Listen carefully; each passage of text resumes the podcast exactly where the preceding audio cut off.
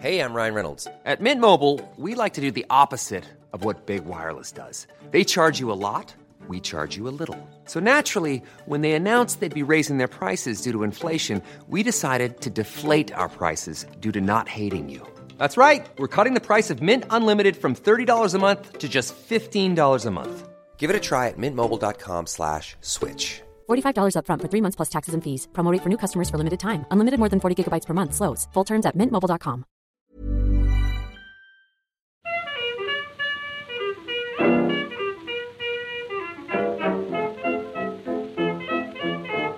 Muy buenas, amigas y amigos. Bienvenidas, bienvenidos una semana más al podcast Reload, programa sobre videojuegos que hacemos desde anightgames.com.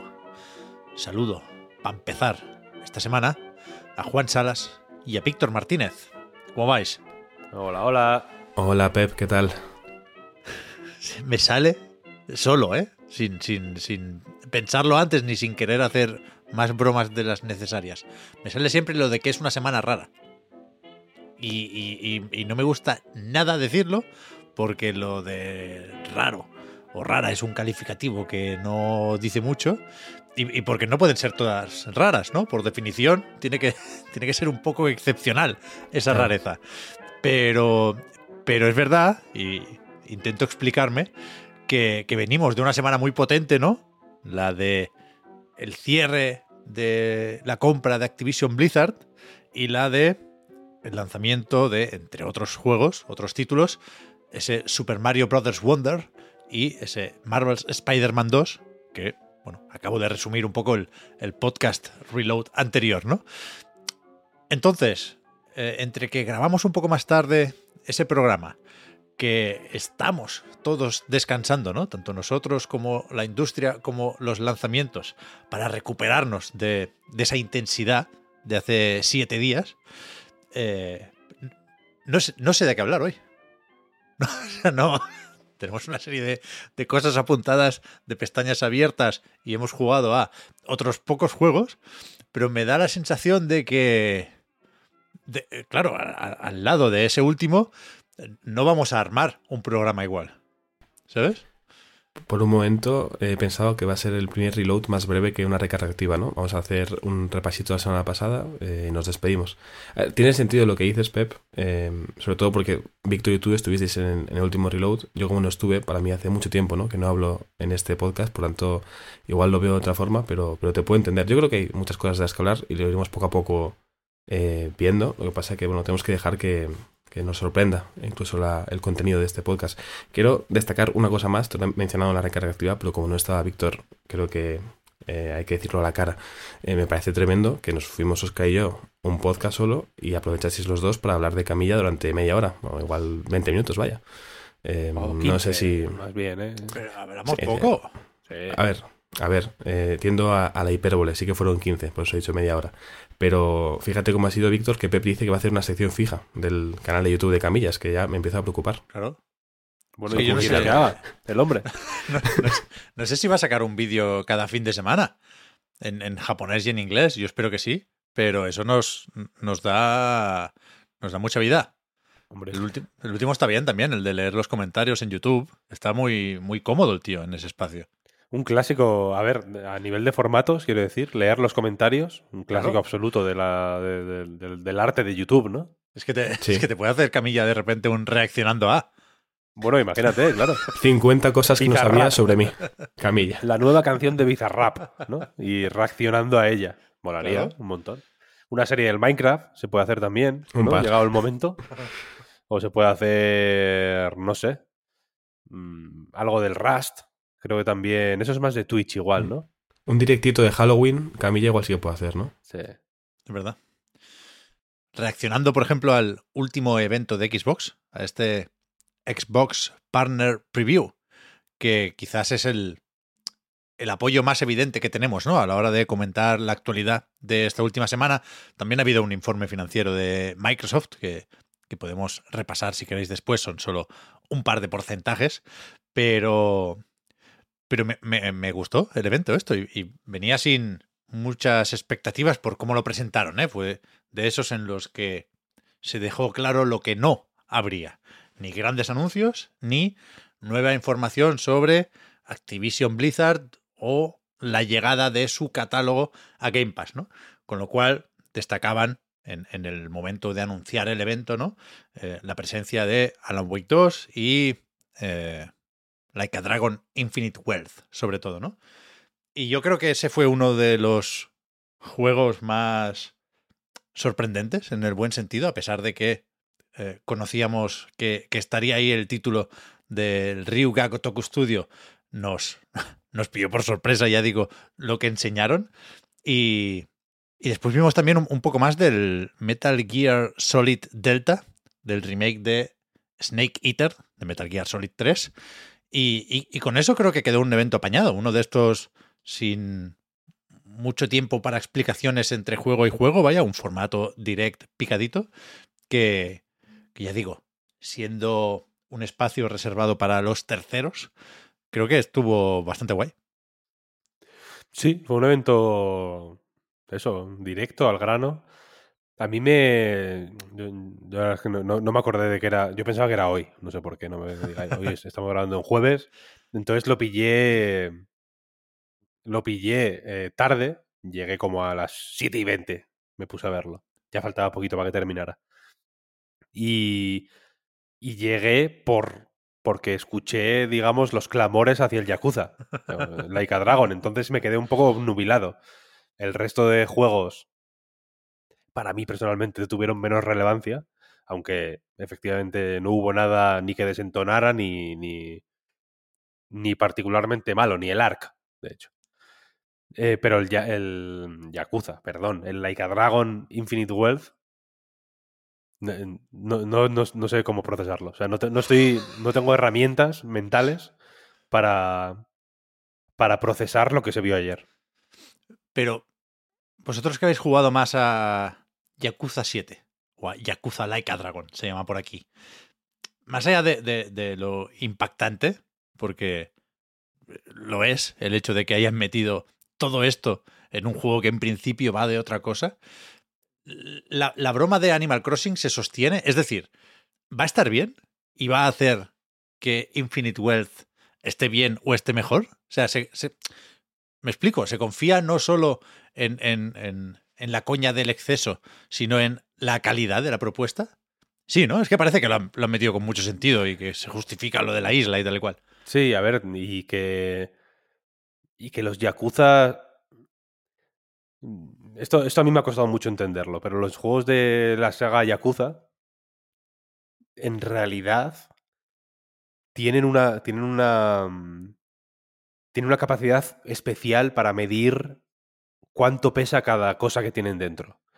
Quiero decir, son juegos, como dices, lo de ayer podía ser un juego. Mm, aparte, quiero decir, cualquier, casi sí, cualquier sí. otro estudio supongo que te lo vendería como un spin-off. Un spin-off, ¿no? claro, como, como, hicieron, ¿cómo se llamaba el de los zombies? Eh,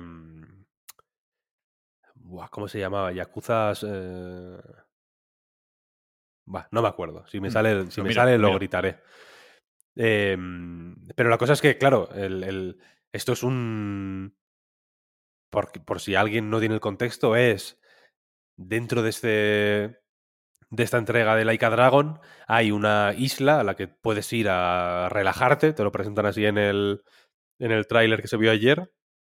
Y la cosa es que hay una escalada en el tráiler de ve a la isla a relajarte, que es como, bueno, pues, pues puede ser un contexto así un poco separado para meter cuatro minijuegos, ¿no? Un minijuego de pesca y cuatro cosas.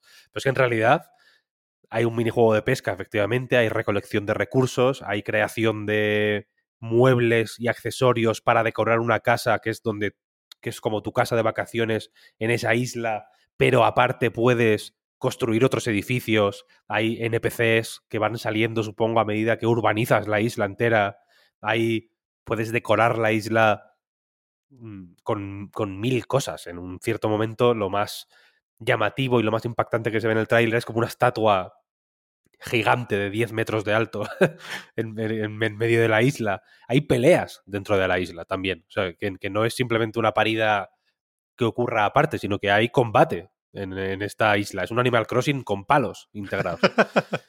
y, Y los, los personajes con los que hablas, los NPCs, hay un gallo. No, no un loro, ¿no? Con el que hablas.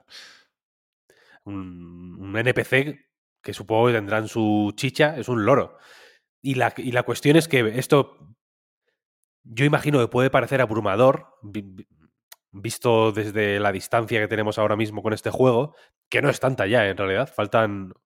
Hoy es día 26, sale el día 26 de enero. O sea, que faltan dos meses. Estamos, está aquí al lado. Eh, y, hay otro Yakuza de por medio, recordemos. Tres meses. Tres meses, vale. Pues hay otro Yakuza de por medio aún así. Eso, sigue, siendo, eso sigue siendo igual de impactante. eso, es lo bestia, sí, sí. Y. Pero la cuestión es que ya digo, los juegos de Yakuza son juegos de 100 horas, pero que en realidad tienen 15 o 20 mm, eh, obligatorias, digamos, ¿no? La historia, si te, si te, si, te, pones y dices, venga, voy a hacer solo misiones principales, voy a pasar de, de toda la purria opcional, cada vez que venga, que se me cruce un oficinista desesperado diciendo que tiene un problema en el gimnasio y que necesita ayuda y no sé qué, no sé cuál, le voy a escuchar, pero voy a ignorar su petición y ya está. Se puede hacer, no pasa nada, no te. No te. O puedes aceptar la misión y hacerla 10 horas después, si te apetece. Y si no, y si no puedes no hacerla, ¿no? Pero la historia principal, digamos, es relativamente contenida. Y el peso que tiene cada. cada pieza, ya digo, está bien medido. Para que en realidad luego nada agote. Mm, yo soy de la opinión de que si te pones completista, digamos, con un Yakuza, o al menos a mí me pasa eso, agotan un poco al final, porque mm, son, hay muchas misiones secundarias, y hay muchas historietas, y hay muchas actividades que puedes ir haciendo. En cada juego son distintas, además, tienes que aprender un poco la idiosincrasia de cada época de Kiryu, digamos, o de Ichiban en este caso. Tienes que ir aprendiéndola Mm, digamos, sobre la marcha, ¿no? Porque insisto que, cada vez son cosas diferentes. En el Ishin, que espero que alguien esté ahora, mientras escucha esto, jugando lo que está en el Game aprovechar. Mm, tienes que, tienes que aprender cómo, cómo es, ¿no? Cómo es ser Kiryu un poco en el pasado, porque es un juego de época, recordemos. Eh, entonces, si te pones, digamos, si se te activa la, que es un poco el riesgo que tienen estos juegos, ¿no? Si se te activa la casilla de la cabeza de, vale, tengo que hacer el 100% de cosas que se pueden hacer en este juego, y seguramente llegues al final con la lengua afuera, un poco más de la cuenta. Pero si vas, si... Y de esto me he dado cuenta, me he dado cuenta pues hablando con gente, poco a poco, mm, jugando a los, a los Yakuza, ¿no? Eh, con el paso del tiempo. Y, y el otro día lo, me, lo, me, lo, probé un poco a mí mismo porque estaba hablando Tim Rogers. Solo hablo de Tim Rogers últimamente, pero es que me gusta mucho. está bien, está bien. Em, que, se, que se pasó por lo visto el otro día en Los Judgment, la secuela de Judgment, que este sí que es un spin-off de Yakuza. Y se dejó todo el juego. O sea, se hizo la historia, por lo visto, y comentaba que es, que es como juega él a los Yakuza. Hace la historia principal y luego eh, pues le da otra vuelta para ir haciendo lo secundario, ¿no? Y visitando los mm, bares y los restaurantes y los clubs y los gimnasios y las y los Don Quijotes y, demás que hay en, en Camurocho y alrededores, que es mucho. Y, y, yo entiendo que parte de la gracia es esa sensación de que hay, de que, de que, puedes entrar en muchos sitios, ¿no? Y de que es una ciudad viva y que se pueden hacer realmente muchas cosas, aunque no, aunque no compres comida en los restaurantes, que al final es como en un, en un JRPG comprar una poción que te sube, ¿no? Durante X combates, mm, te da un más 10% de ataque, cosas así, ¿no? O te, o te van... Son, son modificadores temporales de, distintos atributos, ¿no? Puedes no usarlo en ningún momento. De hecho, yo casi nunca entro en restaurantes, en los Yakuza, más que para mirarlos. Para mirarlos sí, porque me gusta, pero no, no consumo, digamos. Em, pero saber que está ahí es parte de la gracia. Tiene que ser así. Tampoco tienes por qué jugarte al, ¿sabes? al Virtua Fighter 5 en realidad. Sabes que lo tienes ahí y eso le da, eh, pues, le, da una densidad al mundo de, de, los Yakuza que es muy guay, en realidad, ¿sabes? Saber que están pasando cosas, saber que tú estás caminando por un sitio yendo a, yo qué sé, a encontrarte con un infiltrado en una familia rival que te va a contar no sé qué demonios y sabes que en, el edificio por el que estás pasando justo, en el piso 3, hay una hay un local en el que están jugando al, al, al Mahjong, ¿sabes? Y ahí, pues, 8, 10, 12 personas en sillas de plástico, en mesas de estas plegables, jugando al Mahjong en un, en un local sin apenas decoración, gris, y, sabes que están ahí y mola, ¿no? Porque en el mundo es un poco así también. La gente está haciendo cosas mientras tú vas a hacer la compra, ¿no? O a, o a, tomarte algo porque, o porque has quedado en, el Tinder con alguien, ¿no? Pues hay gente alrededor haciendo cosas. Y los Yakuza tendrán esa sensación de, hostia, mm, es una ciudad viva porque hay vida realmente. Sí, sí. Sí, que el mundo no, no está esperando a que tú llegues, sino que el mundo gira y luego tú Están llegas. haciendo cosas, claro. Mientras, y, si, si, llegas y te metes, pues te puedes meter. Es un videojuego al final, vaya. Quiero decir, no te van a. No te excluyen, ¿no? No te dejan jugar. Claro, en plan, no, vete que estamos llenos. No, ocurre eso normalmente. Puedes ir a cibercafés. Puedes mirar eh, webcams eróticas. Puedes hacer movidas que, que, existen en el mundo, vaya. O puedes no hacerlas si no quieres. Parte de rolear eh, a estos personajes es elegir qué haces y qué no, también, ¿no? Un poco. Y entonces yo supongo que la isla esta estará bien medida para eh, yo tengo la sensación o la esperanza o, la, o, el deseo así un poco mórbido de que puedas ignorarla por completo, que probablemente es lo que yo haga, o dedicarle 15.000 horas. Jugar solo a la isla toda tu vida, hasta que te mueras. Porque hay como actividades diarias y todo, como en el Animal Crossing realmente. Hay, en el vídeo se ve, ¿no? En plan, recolecta cinco, no sé qué, pesca X peces, haz mm, no sé qué. O sea, hay como, es como el Animal Crossing realmente. De hecho, hay un vídeo comparativo de las animaciones del Animal Crossing y de este eh, Yakuza, voy a decir, de Like a Dragon Infinite Wealth. Y, o sea, la referencia es evidente, pero es que son calcadas, evidentemente, a propósito, ¿no? Para que nos recuerde al, Animal Crossing, sí, como el movimiento de cazar un, cangrejo por la playa, la animación de construir la silla con éxito, ¿no? Ese tipo de cosas. Eh, hay un vídeo que lo pone en paralelo y se ve que son clavadas. Vaya, yo creo que solo le falta meter un toque un poco spicy para que se, nos recuerde ya al, Coral Island y que el público encabezado por Marta Trivi se sume también a esta aventura. Vaya, puede ser eh, lo que dice Víctor, puede ser un pozo muy profundo en el que meterse. Sexual, un juego sexual, ¿quieres que sea? Yo he dicho spicy, cada uno ya que, que imagine lo que quiera. Tú sabes que el 48% de la generación Z está en contra del sexo en, las ficciones. Lo leí, lo leí. Por eso Netflix ha tomado nota ya, porque claro, no puede ser. Demasiada, demasiado libertinaje en el audiovisual. No, sé si Sega puede tachar ya eso de la lista. Quiero decir, el primer tráiler del juego fue con Ichiban desnudo por la playa. Pero era un desnudo, un jaja, estoy desnudo, es una broma. No, inocente, no había nada. Ichiban es una, es una criatura inocente, en el fondo. Bien, entonces os quedáis de lo visto ayer, os quedáis con esto, ¿eh? Más que con el nuevo de, Chinese Room o con ese Metal Gear Solid 3 que vuelve ahora. yo el Metal Gear hasta que no salga y alguien me diga que es bueno, mm, no me fío.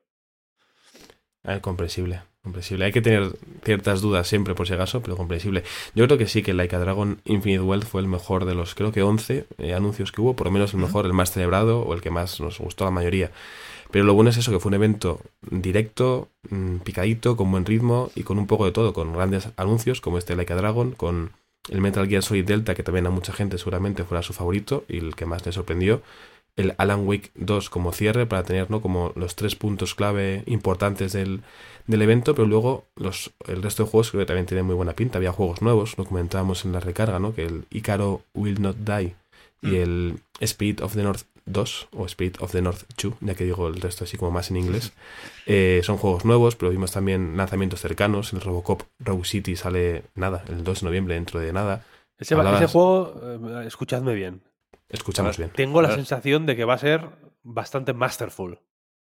Creo que nos va a sorprender. Yo creo que, yo creo que va a ser el típico juego que mm, se sobrepone a sus limitaciones, que, son, que es evidente que las tiene, y que no las tapa mucho, de hecho las lleva con cierta gracia, y creo que va, que va a ser mm, sorprendente. Bueno, ahora no sé si estamos más o menos preparados para, para esto, porque la demo ya dijimos que se había celebrado bastante. Yo no llegué a probarla, pero. Pero sí, la verdad es que este tráiler, el de este evento, quiero decir, igual me parecía más confiado que lo visto hasta ahora en otras presentaciones de Nacon. Sí, sí, supongo que se lo, se lo van creyendo, pero, pero al final el juego tiene que ser esto, ¿no? O sea, un first person shooter lento. Sí. No, sé qué más puede pasar aquí, pero, pero lo veremos. Eso, ¿eh? La semana que viene. Tampoco sé muy bien qué pensar del Ícaro Will Not Die. Porque hay cosas que me gustan, que me recuerdan incluso a Fury. Pero eh, me parece un poco feo. Me parece un tipo de, juego que, que, se esfuerza demasiado en, en molar, ¿no? E, e, ese trying hard que dicen en inglés me parece un poco excesivo. Para molar de esa manera tienes que hacerlo con menos esfuerzo. Sí. O sea, tiene que salir más natural. Y este igual sí que... Justo. Mm, sí que se... Guay, ¿eh? O sea, no, no quiero echar mm, por tierra ni, ni menospreciar el esfuerzo de nadie, pero eh, es una es una forma de ser que tiene que ser más natural. Sí. Que si, si no suena un poco impostada. Pero a mí me gustó bastante.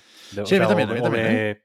No sé si decir que me gustó, pero me atrajo. Me atrajo. Y esto lo hacen los del Power Wash. Sí, esto de Future Lab Game. Que tenían también el Velocity 2X, se llamaba. Tenían. Sí. Ese está muy guay ese juego. Yo lo jugué en, Vita. puede, ser uno de esos juegos de Vita. Salió, o sea, salió en el Plus o algo así. Yo, yo, yo, o sea, sé que lo jugué sin comprarlo, y que no mandaron código. Pero, pero sí está bien, sí. Sí está bien. Por cierto, ahora que nos acordamos así de nombres, el Yakuza de zombies era Dead Souls, ¿eh? Dead Souls, iba a decir Souls no sé qué, pero... Un Souls-like, claramente, ese nombre. un juego debería llamarse Souls-like, ¿no? Ahora mismo. Sí. Es un buen título. Mm, Velocity, efectivamente, yo lo jugué en Vita, estoy viendo que salió en Vita. Eso, eso supongo que hace que, sea una obra maestra, como, como el 100% de los juegos que salieron en, PlayStation Vita. Un 9 ¿eh? en Metacritic tiene esta mierda en Vita. Tenía muy, muy buenas notas, sí que es verdad. Eh, entonces en Metal, en Metal, Gear no...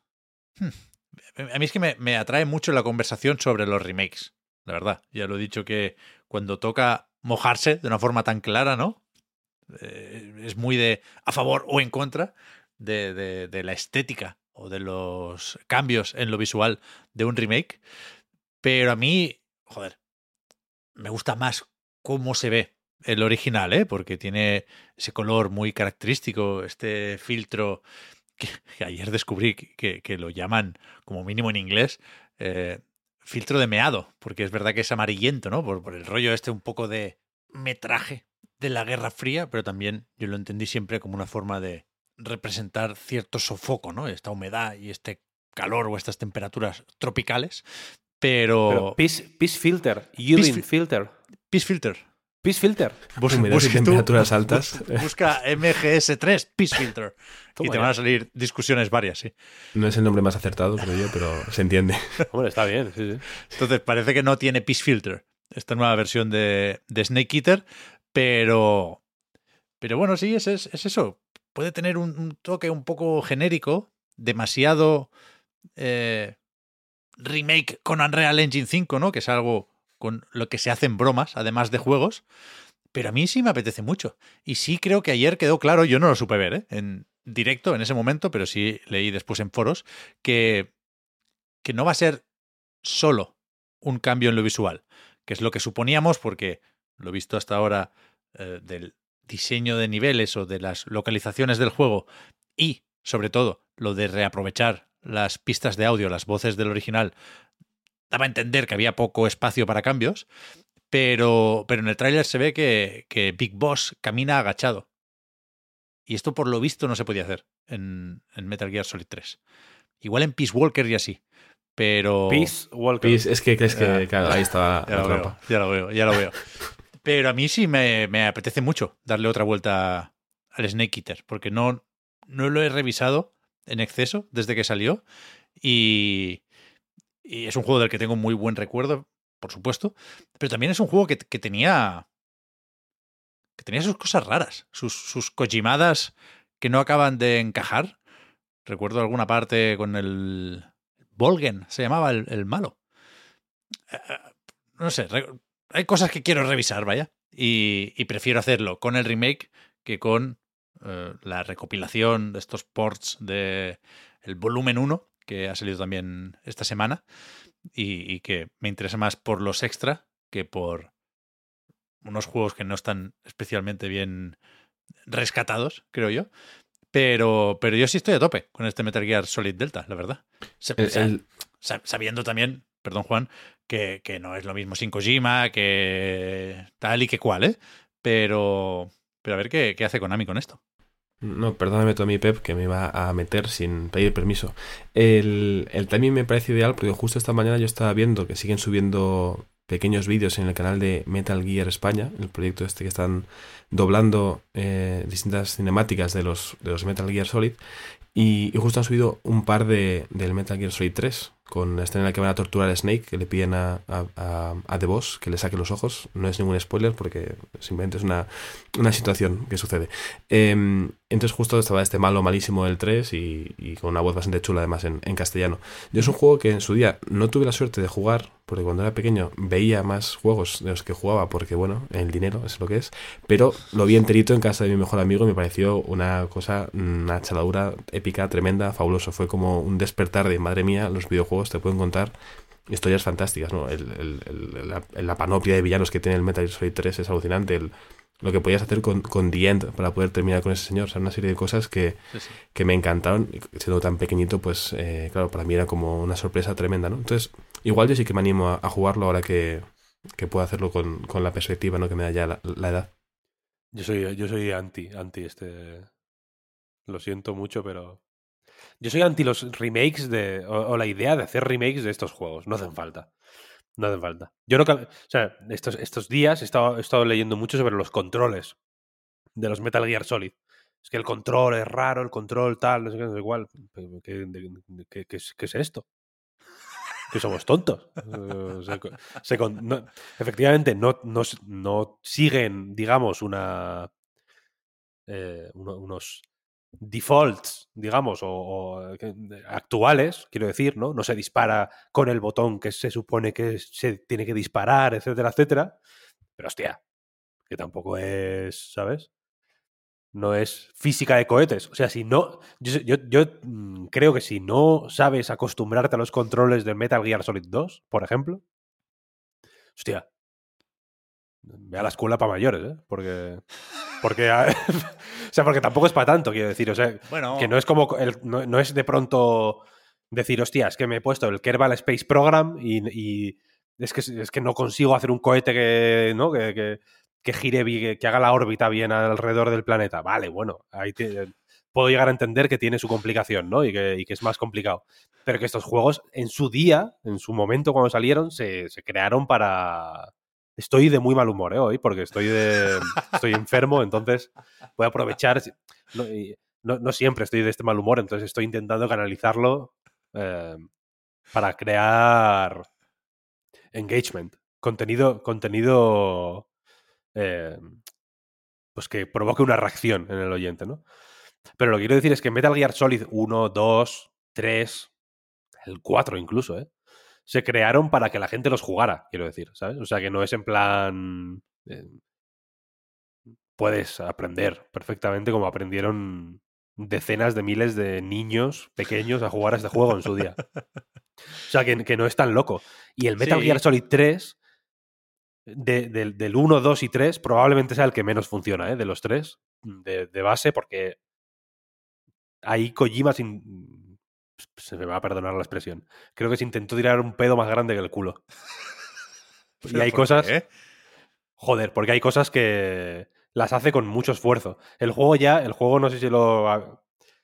habéis intentado jugar recientemente en una Play 2, pero hostia, se nota que es un juego más grande de lo que una Play 2 puede asumir a veces, ¿eh? serio? Sí, yo, sí, eh, sí. en- entendería este discurso con, con el 4, por ejemplo, ¿no?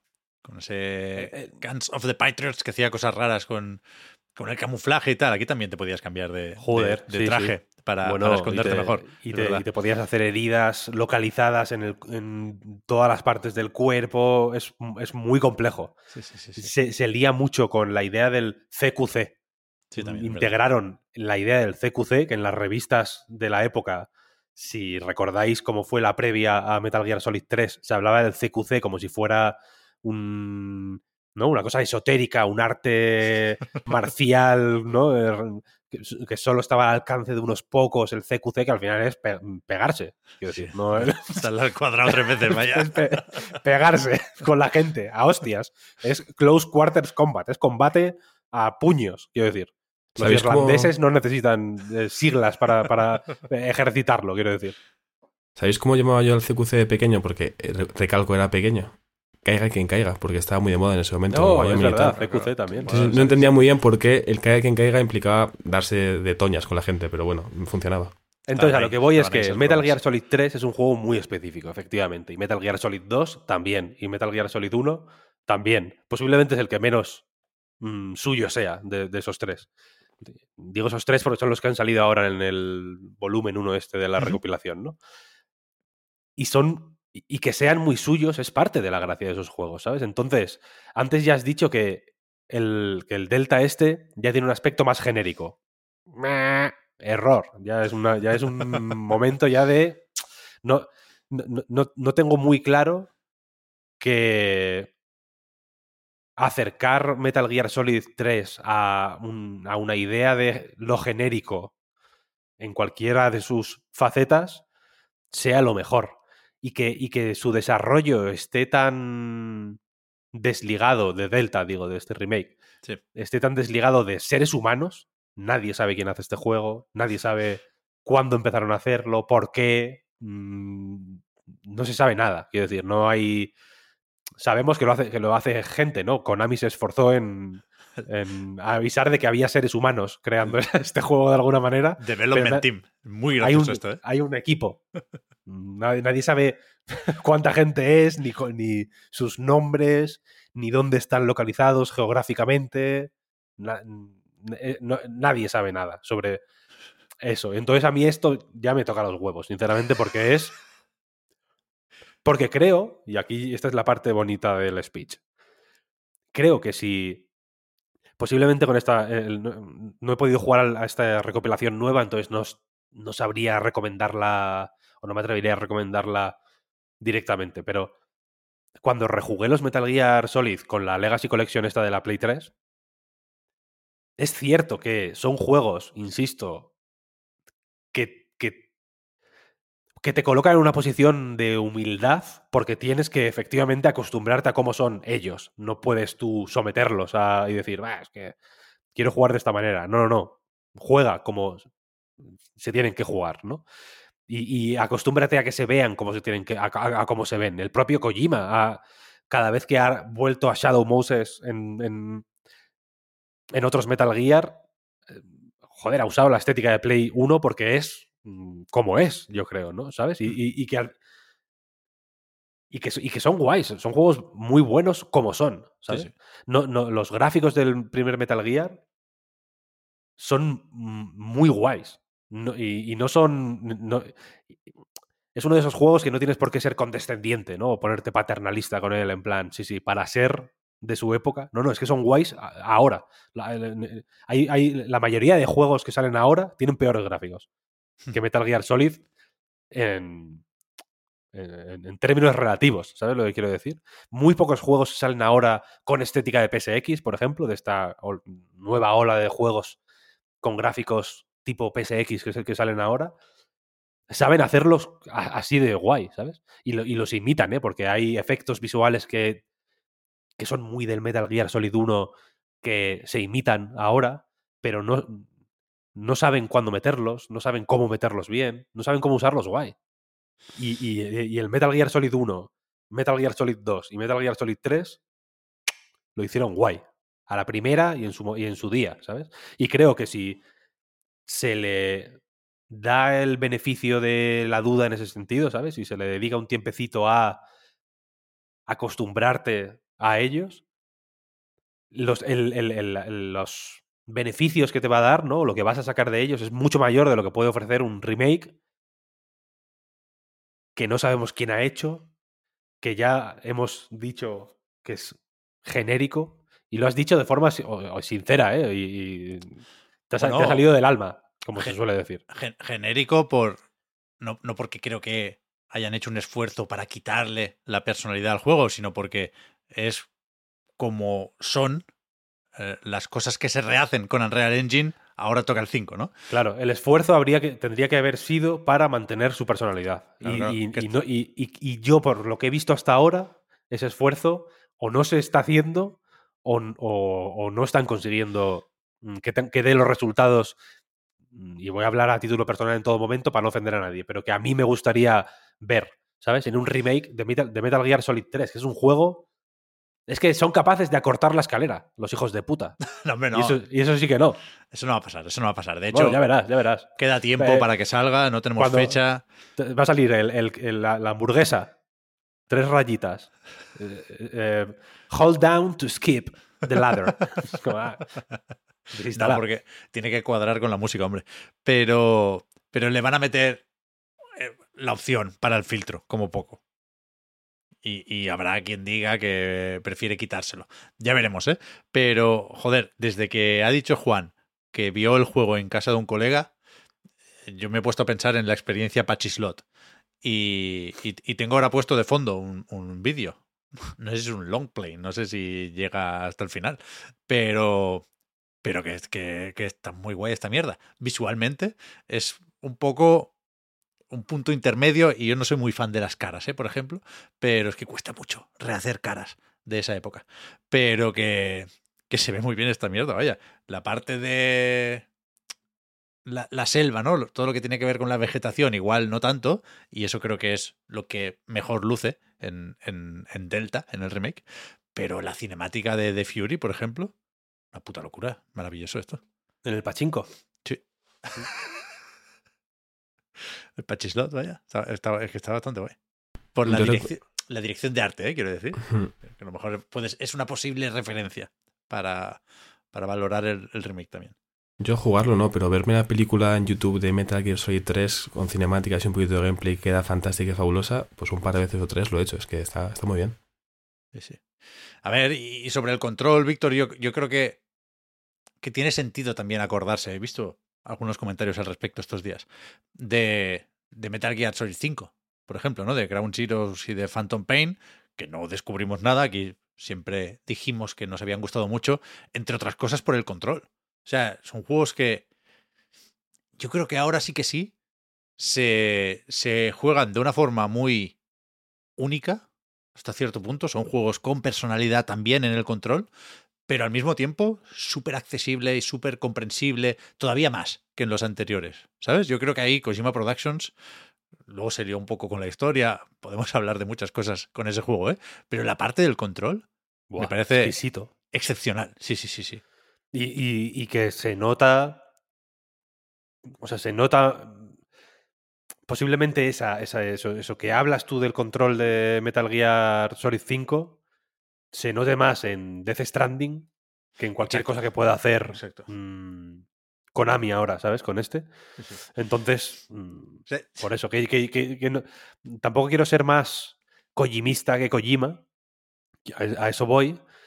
Pero sí creo que. Mm, bueno, que, que con según qué cosas mm, hay que tener cuidado con qué, con qué rehaces y, para, y para qué lo rehaces y, y, las intenciones. o sea, con, con, este tipo de remakes, yo creo que las intenciones, sean las que sean, tienen que quedar muy claras y tienen que verse muy claras para justificar su existencia, simplemente. Y si no se ven claras esas intenciones, empezamos mal. Y aquí yo no las veo particularmente claras. Y la posibilidad de que Konami saque Metal Gear Solid 3 dos veces seguidas eh, mal es, de morirse. Bueno, es de, decir, venga, ya.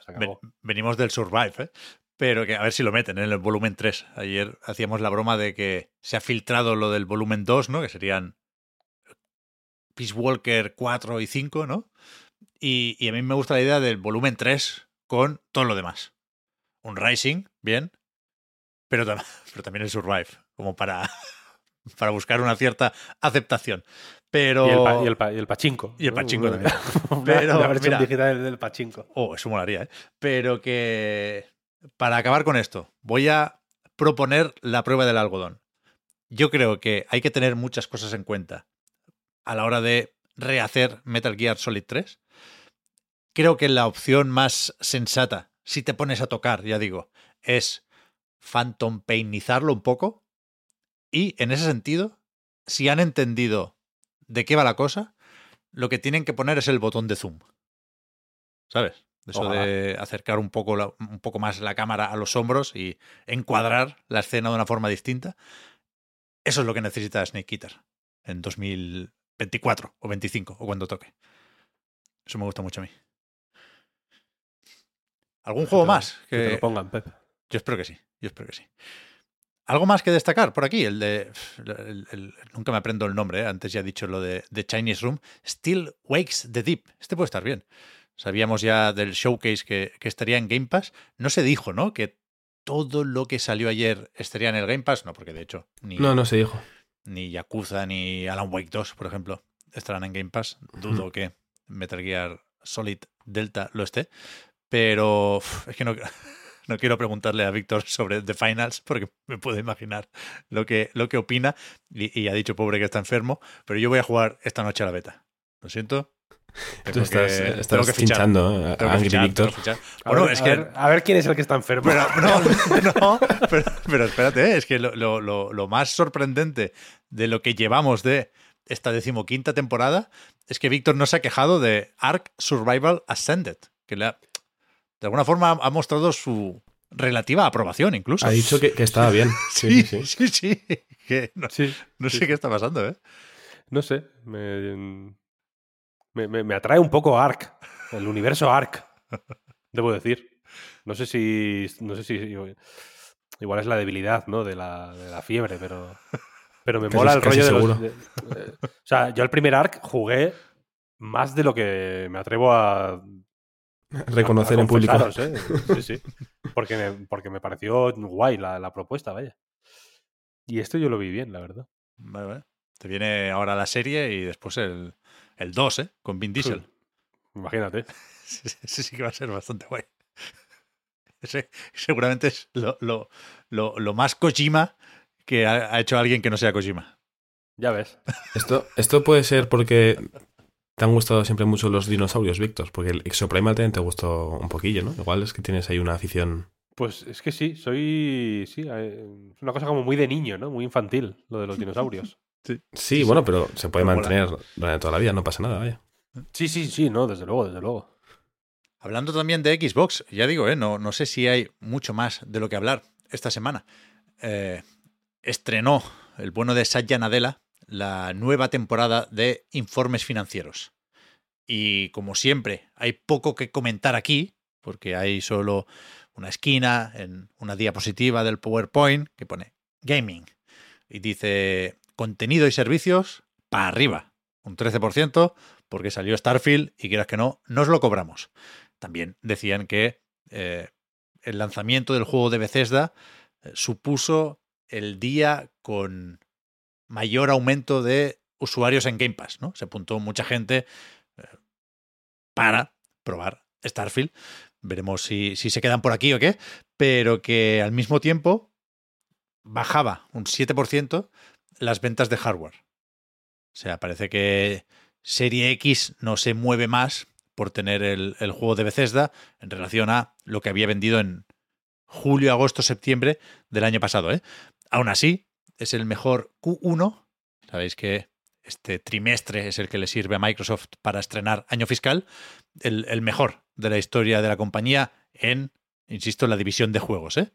Con lo cual, parece que la apuesta por el ecosistema, el servicio, el contenido, pues está, está funcionando y lo, lo que sí es cierto es que a partir de aquí no, no podremos hacer muchas valoraciones porque no podremos comparar con lo que había antes, ¿no? Porque el trimestre que viene ya se suman a las cuentas las aportaciones de Activision Blizzard y King, con lo cual no, no, va a tener ningún sentido, ¿no? En las previsiones de crecimiento que se apuntan en este mismo informe financiero, pues se habla de eso, subidas de un 40, un 50% en la facturación, claro.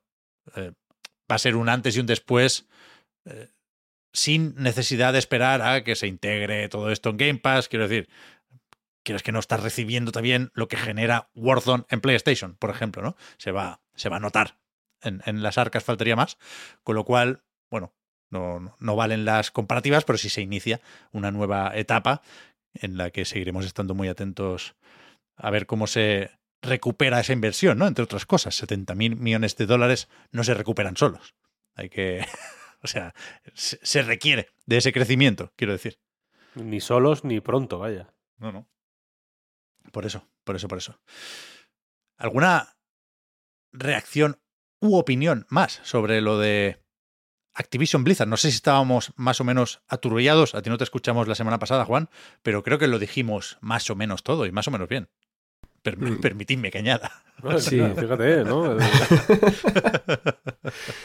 Yo, yo, que no estuve lo puedo decir, creo que lo explicasteis todo bastante bien. Eh, además, no era nada fácil, vaya. Eh, yo recuerdo cuando empecé en el Reload, el primer día me tocó seguramente el podcast más denso de la historia, fue una hora hablando de la compra. Eh, yo me quería morir, dije, bueno, pues estupendo.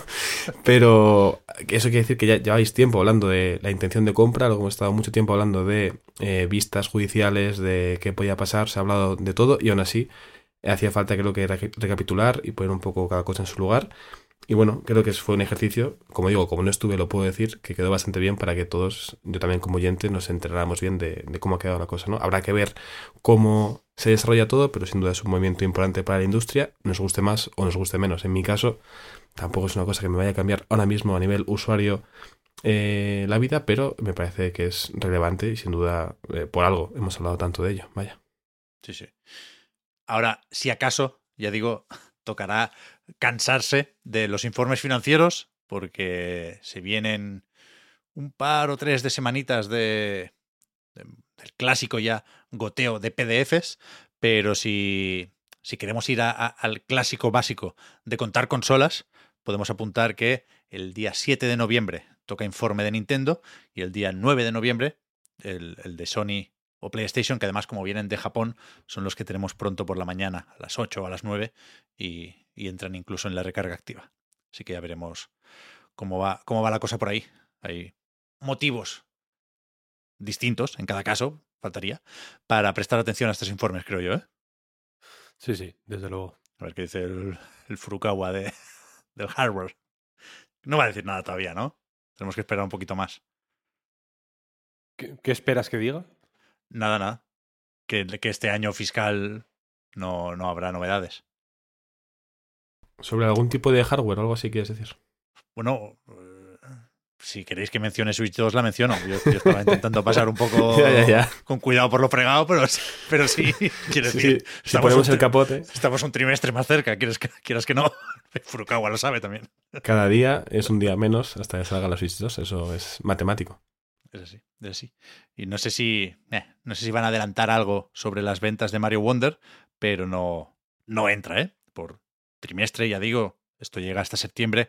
Mario Wonder fue el lanzamiento el 20 de octubre, el mismo día que Spider-Man, que sí ha dicho que durante las primeras 24 horas vendió 2 millones y medio, lo que le convierte en el juego de PlayStation Studios que más rápido se ha vendido, en esa ventana de un solo día, ¿eh? No, tenemos muy claro qué pasó durante todo el fin de semana o durante eh, la semana entera que llevaremos ya, pero, pero uff, qué maravilla los numeritos, tú. Te, a ti te encantan, ¿eh? Los números. Sí que es verdad, sí. Sí que es verdad. Porque ahí está, ahí, ahí está, la verdad, Víctor. Ahí está lo objetivo. Es cierto que en un mundo de incertezas, sí. el número tranquiliza un poco, ¿no? Ahí no hay opiniones. A mí me ayuda. Me ayuda. Me alegro, tío. Me alegro. O sea, eres el, el, la antítesis, el lado opuesto del meme de la señora de los numeritos, ¿no? Mientras la señora de los numeritos ve muchas cifras volando y como que se agobia, tú ves cifras volando y dices, ¡buah! ¡Qué maravilla! ¡Qué calma! ¿Cuántos Eh, millones? ¿Cuántos ceros? ¿Porcentajes? Yo soy más la señora que otra cosa, ¿eh? O sea, yo no, yo no entiendo todos los números que pasan por aquí y no sé muy bien qué hacer con ellos. Pero me gusta tenerlos. Me gusta tenerlos. Su presencia es lo que, lo que claro. yo creo que es, es balsámica, su presencia. Tú imagínate el meme de la señora una vez más, pero eliminando con inteligencia artificial pues esos números, esa trigonometría, te queda, te queda una señora completamente perdida. Sí, los números, aunque no los entienda, bueno, son un poco como la, lucidez del Bloodborne. Tú ya, ya, ya sabes de qué va la cosa. No, es verdad.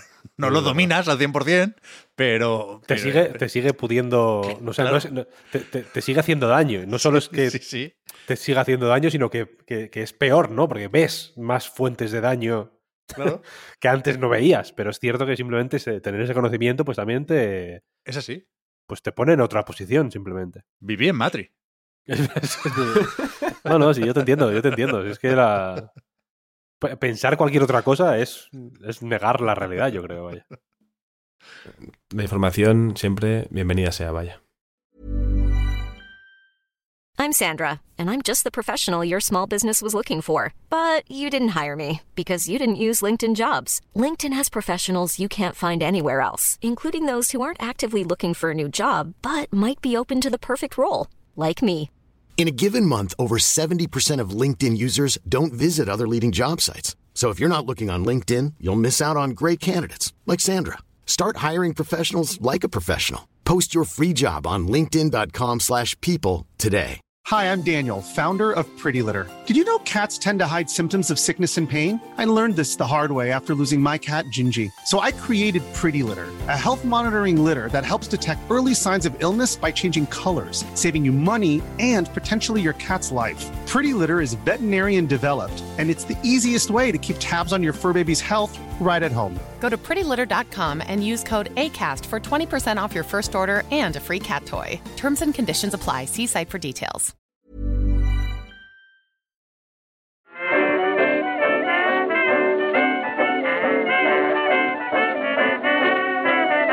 Llegamos a la parte de los jueguicos y lo comentábamos una vez más, ¿eh? al terminar el programa la semana anterior, el juego grande, suponemos, de esta semana es Alan Wake 2, pero hablaremos del juego de Remedy la semana que viene, ¿no? Si no pasa nada raro.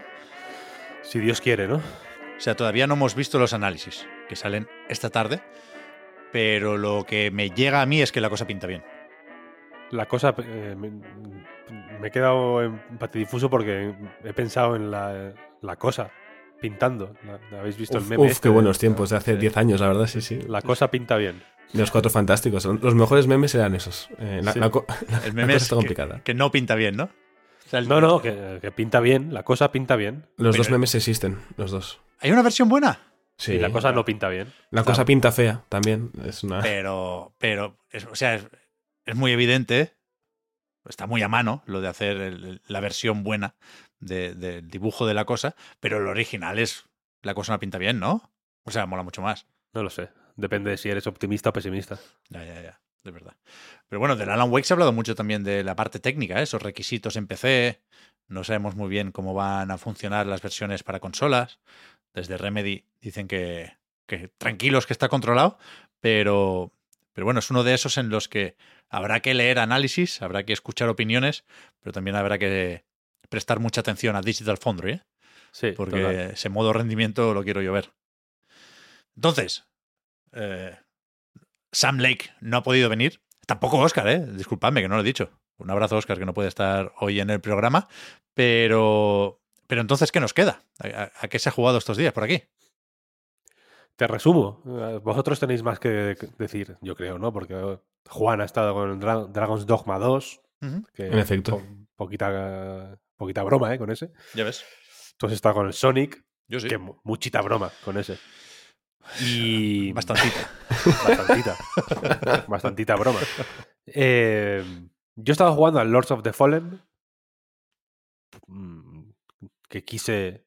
No sé si lo, creo que no lo comentamos en, abierto, pero quise darle eh, una segunda oportunidad en consola, porque mi experiencia en PC no había sido la más eh, positiva y me temía que en parte por cómo es el juego tuviera que ver con la parte técnica, entonces eh, pues quise empezarme otra partida en consola, en Play 5, donde, bueno, una gran parte de las mm, faltas técnicas que, que, podía tener el juego en PC, pues se las quería echar eh, en cara un poco a mi, a mi ordenador. Así que me puse a jugarlo en PS5. He estado jugando también a, mm, al Mario Wonder, básicamente, que mm, estoy a no muchos niveles ni muchas semillas, creo, de hacerme el 100% ya. He estado jugando también a... Mm, bueno, me pasé el Laika. Laika Age Through Blood. Ya me lo había pasado la semana pasada, pero bueno, lo comento aquí para que no se nos olvide el juego de Brainwash Gang, que salió la semana pasada, un día antes de Spider-Man 2 y Mario Wonder. Y, y he estado jugando a Cities Skylines 2. Es verdad. También, hablando de, por si queréis que el programa se ponga spooky, aprovechando que es Halloween, tendríais que ver los tirones que pega el hijo de puta. a mí me va relativamente bien, no me va... Eh, eh, no me va a los 120 frames por segundo como me va el Counter 2, quiero decir, pero 40, 50, un poco bailongos, un poco tal, se nota que necesita trabajo ¿eh? y necesita, necesita, necesita trabajo en lo técnico, pero yo me lo esperaba, por ejemplo, más inestable a nivel de crasheos, por ejemplo, que también en muchas reviews se hablaba de crasheos más o menos frecuentes.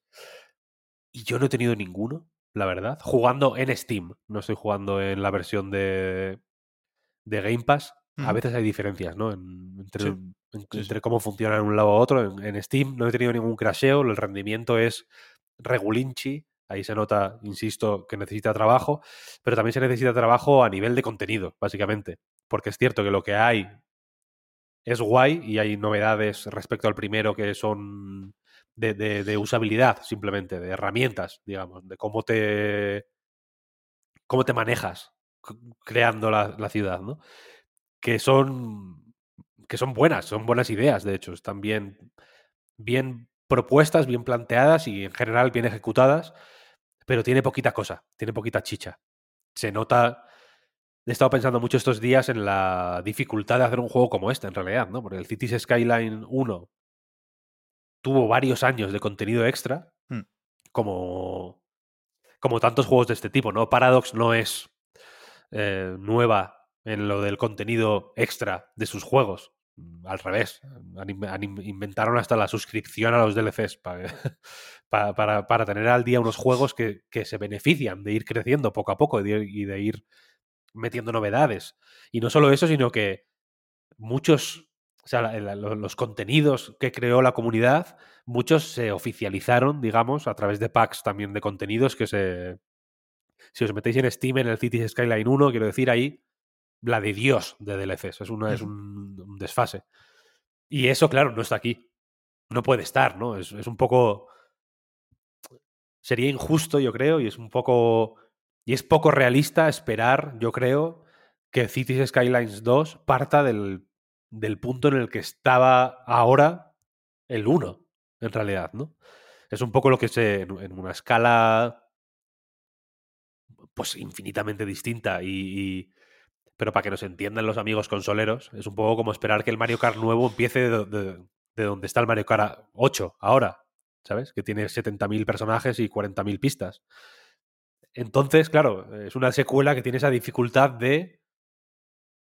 Bueno, pues que tienes que, tienes que darle eh, tiempo, necesariamente, ¿sabes? Porque, porque necesita ese tiempo para crecer hasta el punto en el que en el que estuvo la, en el que estaba ahora, en el que está todavía, vaya, no, no, no está prohibido jugar ahora al, primero y de hecho mucha gente seguro que ha probado el segundo, lo ha devuelto y, se ha vuelto al primero, vaya. Eh, pero la cuestión es que tampoco hay que ser tonto. Y hay muchas cosas en este juego que están muy mal. El rendimiento es una de ellas. Ya, no, no me ha craseado, pero no es ideal el rendimiento. Me parece guay la idea de que apunten a 30 frames por segundo, que lo dijeron el, estudio, ¿no? Que, que más de 30 frames por segundo en un juego como este no tiene mucho sentido. Yo no opino igual, pero bueno, bien por ellos. Pero es que tampoco es así, ¿sabes? O sea, mm, no es que digas, sí, sí, si lo pones a 30, el cabrón es la estabilidad en persona. Tampoco, tampoco. Hay que. Yo, yo apunté a, acercarlo a 60 porque a medida que las ciudades crecen va empeorando el rendimiento. O sea, es un juego que se va, que va yendo peor a medida que juegas. Por su propia naturaleza, un poco. Entonces, ahí necesita. Hostia, mucho pulido. Mucho pulido. Y luego también hay una serie de cosas que previendo esto que ya he dicho, ¿no? De que efectivamente la primera parte tiene mucho contenido extra, mucho contenido de la comunidad. Hay mucha gente. O sea, mucha gente jugó y juega al Cities Skylines 1. Y, existe un interés muy real y muy grande por, el, por la secuela, ¿no? Mm, los concurrentes, supongo que, esta vez nos, nos, nos dan a entender eso, ¿no? Mm. Porque ha habido un montonazo en Steam, solo en Steam, sin contar los de Game Pass y demás. O sea que la gente quiere Cities Skylines 2. Y teniendo en cuenta esto, cojones, podían haber sacado las herramientas, por ejemplo, de, ¿no? De, de, creación de contenido de primeras, haberse esforzado en eso, ¿no? En plan, vale, pues vamos a estar un poco cojos a nivel de de detalle fino.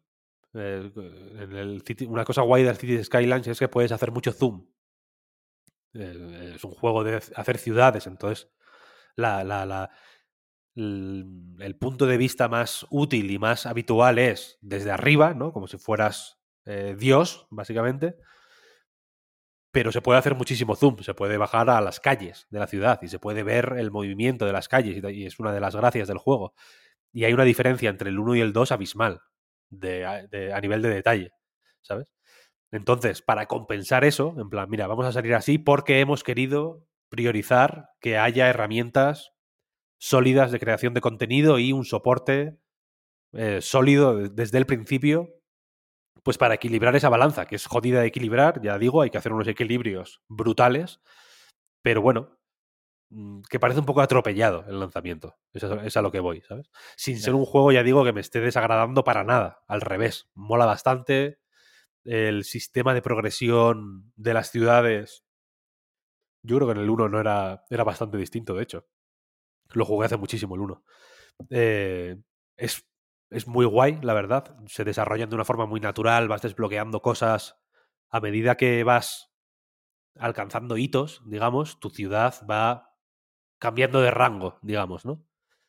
Y vas desbloqueando nuevas posibilidades para tu ciudad a medida que eh, va creciendo y luego puedes como invertir puntos en, eh, en comprar según qué cosas. Puedes un poco personalizar la manera en que la ciudad se desarrolla, digamos, ¿no? Para tirarla más por aquí o por allá, en función de lo que más te interese.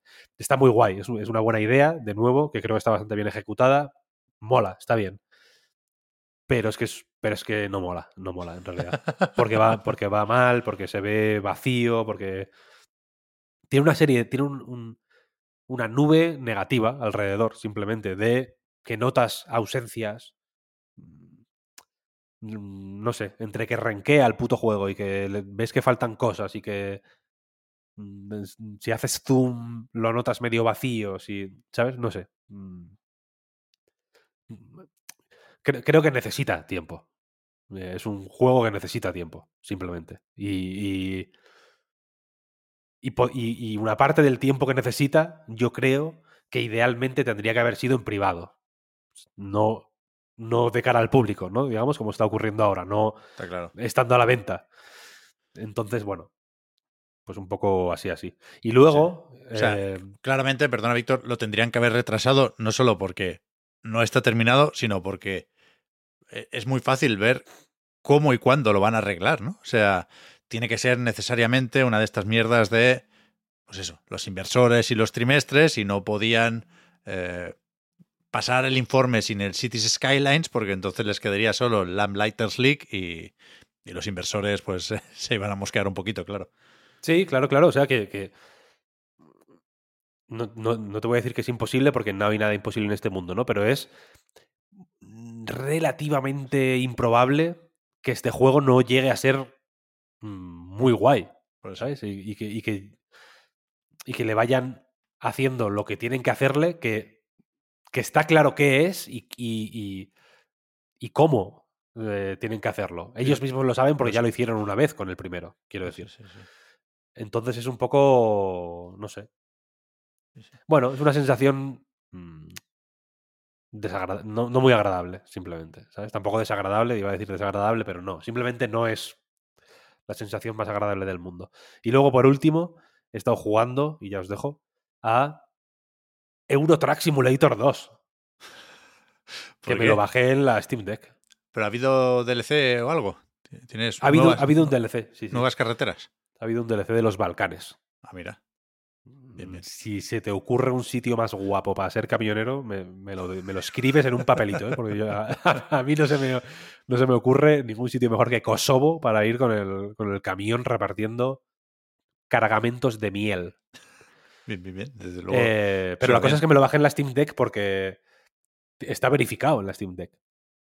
Es, mm, es un cuando en la Steam Deck, para quien no la tenga, cuando te metes en, la, en tu biblioteca de Steam, puedes filtrar por que te aparezcan solo los verificados, solo los verificados y los que son jugables, solo los verificados, los jugables y los que no hay información sobre ellos, o todos, incluidos los que no son compatibles.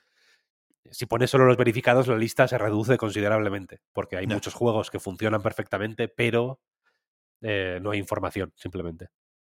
Y, el Eurotrack y el American Track están en los verificados desde hace un montón de tiempo. Es un, son dos juegos que a mí me gustan mucho y que siempre he tenido curiosidad por decir, hostia, a ver cómo rulan en la Steam Deck, ¿no? Que, si, tan verificados están, eso quiere decir que, que funcionarán guay. Y efectivamente, van de, vicio.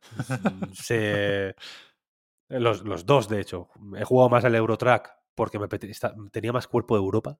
Fíjate lo que te digo pero se te... O sea, la configuración gráfica se adapta a la Steam Deck automáticamente cuando, la, cuando lo abres. Los controles se adaptan a la Steam Deck también. Todo perfecto. Es la hostia. Increíble. Pues escúchame, Víctor, volviendo un segundo solo al Laika, que tenéis el análisis en anightgames.com y, y, seguro que hablaremos en otro momento del juego de Brainwash Gang. Vete a saber si con ellos mismos, con alguien de la desarrolladora, pero yo tenía una duda el otro día, Víctor, porque he jugado a la demo. Jugué en su momento hace unos mesecillos y me pareció maravillosa, ¿eh? O sea, llevo unos días pensando o intentando decidir si espero a la versión para consolas o lo juego ya en Steam y me dejo de historias, pero pero no sé si llegamos a comentar aquí alguna vez, Víctor, que tú hace mucho tiempo que conoces este Laika. Desde mucho antes de que se anunciara, tú ya habías dicho, hostia, eh, me ha enseñado Edu un juego, uno de los que están haciendo, o igual si se había visto a modo de prototipo, ¿eh? igual no era tan, tan secreto. Pero, creo no. pero, o sea, tu primera sensación ya con este juego, después de un primer vistazo, fue muy, muy, muy positiva, ¿eh? Y creo que el juego ahora confirma esas sensaciones. Pero hay algo que te haya sorprendido, que no esperaras porque el otro día hablando con Javi, por ejemplo, que se lo ha pasado, eh, sin hacer spoilers, me dijo que, que, al final, o cerca del final, pasaban una serie de cosas que cambiaban un poco su manera de ver el juego. Y no tengo muy claro, insisto, eh, ni quiero saberlo antes de descubrirlo por mí mismo, si eran cosas de la historia o del tono, o, eran más bien mecánicas, ¿no? Y el hecho de que, por ejemplo, cuando encuentras la escopeta, puedes con, el retroceso de los disparos hacer una especie de doble salto.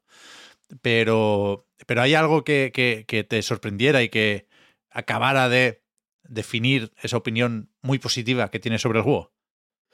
Esta... Mm, es cierto que pasan varias cosas a lo largo del juego. No sé a qué se refería Javi, luego se lo preguntaré a ver qué, qué quería decir.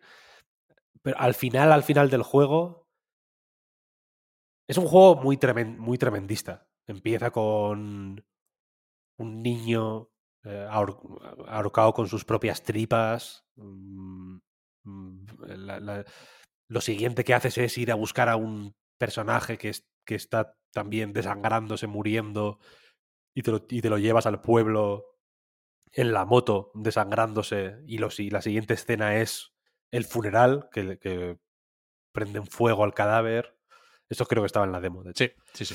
Eh, es un juego muy tremendo, ya digo, de, de, que pasan cosas muy bestias. Y, y yo me he sorprendido porque poco a poco la, estas cosas bestias van desembocando en otras... Se van matizando poco a poco de maneras muy firmes y muy inteligentes. Nunca... Es, es, es, fiel a sus convicciones el juego a nivel narrativo y a nivel argumental y a nivel ideológico incluso, si, quieres que lo llevemos ahí. Pero tiene una madurez alucinante y, y te mete ciertas ideas con una naturalidad y con, y con, una, y con una mano brutal, brutales, brutales. O sea que, que yo con según qué cosas me quedé francamente sorprendido de decir, hostia, es, joder, guay. Esto se parece más a eh, Red Dead Redemption 2 que a Super Metroid, quiero decir, ¿no? Y luego a nivel mecánico, hasta el final va añadiendo nuevas ideas, pero no, pero estas nuevas ideas solo son eh, mecánicas nuevas que cambien por completo la forma en la que juegas en, en unas pocas ocasiones. Uh -huh. ¿Sabes? No, no, no hay. No vas desbloqueando todo el rato habilidades nuevas, ¿sabes? Que de pronto te van permitiendo hacer movidas todo el rato. Hay cosas que, que, que podías hacer desde el principio, pero que no lo sabías porque no, ni te lo habías planteado, ¿sabes? Y que poco a poco vas aprendiendo porque el diseño de niveles es un juego muy de diseño de niveles. Uh -huh. por, por, por, cómo es el juego, evidentemente, porque te mueves en moto, la moto funciona de una manera muy concreta, ¿no? Va para adelante, no va para atrás, tienes que girar, tienes que hacer muchos backflips y front flips para recargar movidas, etcétera, etcétera. Tienes que mantenerte de pie, evidentemente, ¿no? Si caes boca abajo, te matas, básicamente. Uh -huh. Por cómo es el movimiento de la moto, el diseño de niveles lo es todo. Es claro. el alfa y el omega. Mm, te, te, el diseño de niveles es, el, es en buena medida el desafío y es también el, el maestro, digamos. ¿sabes? Es, es, quien te enseña según qué cosas. Lo de la escopeta sí que tiene un, un tutorial. Hay un pop-up que te dice, oye, el retroceso de la escopeta te impulsa. No sé si te dice exactamente que puedes saltar con ello, pero las maneras en las que puedes saltar con la escopeta las vas aprendiendo poco a poco a medida que el diseño de niveles te va proponiendo eh, espacios en los que hacer cada tipo de salto, ¿sabes? Uh -huh. Y vas aprendiendo. O sea, yo, yo al final del juego aprendí a usar la escopeta para recargar. Normalmente ne necesitas que haya desniveles para hacer backflips o, o, rampas o lo que sea para hacer eh, backflips y, y recargar, ¿no? Las, las balas de... La pistola tiene X balas y cuando se te gastan tienes que hacer un backflip uh -huh. para recargar. No hay un botón de recargar. Pues yo llegaba a un momento que pegaba un tiro para abajo con la escopeta, cambiaba la pistola, cambiaba otra vez la escopeta y, y, en el mismo salto hacía los dos backflips que me recargaban las dos armas, ¿sabes? Bueno. Eso, eso es una habilidad que vas ganando a, eh, a base de usar eh, la, la, la, moto, no, ya no tanto ni la escopeta, ¿sabes? A, a, base de calcular mejor el timing de los backflips, poder ajustarlos mucho más, ¿no? Al principio tienes más, tienes más miedo, necesitas ir un poco más holgado al final. Eh, en mi caso, al menos, vaya, yo a, hacía unas briguerías que, eran flipantes, vaya. Y entonces eh, es un juego que. No sé exactamente el. No sabría decir el, el por qué, pero el resultado es que está más preocupado en exprimir al máximo la, lo que, ¿cómo decirlo?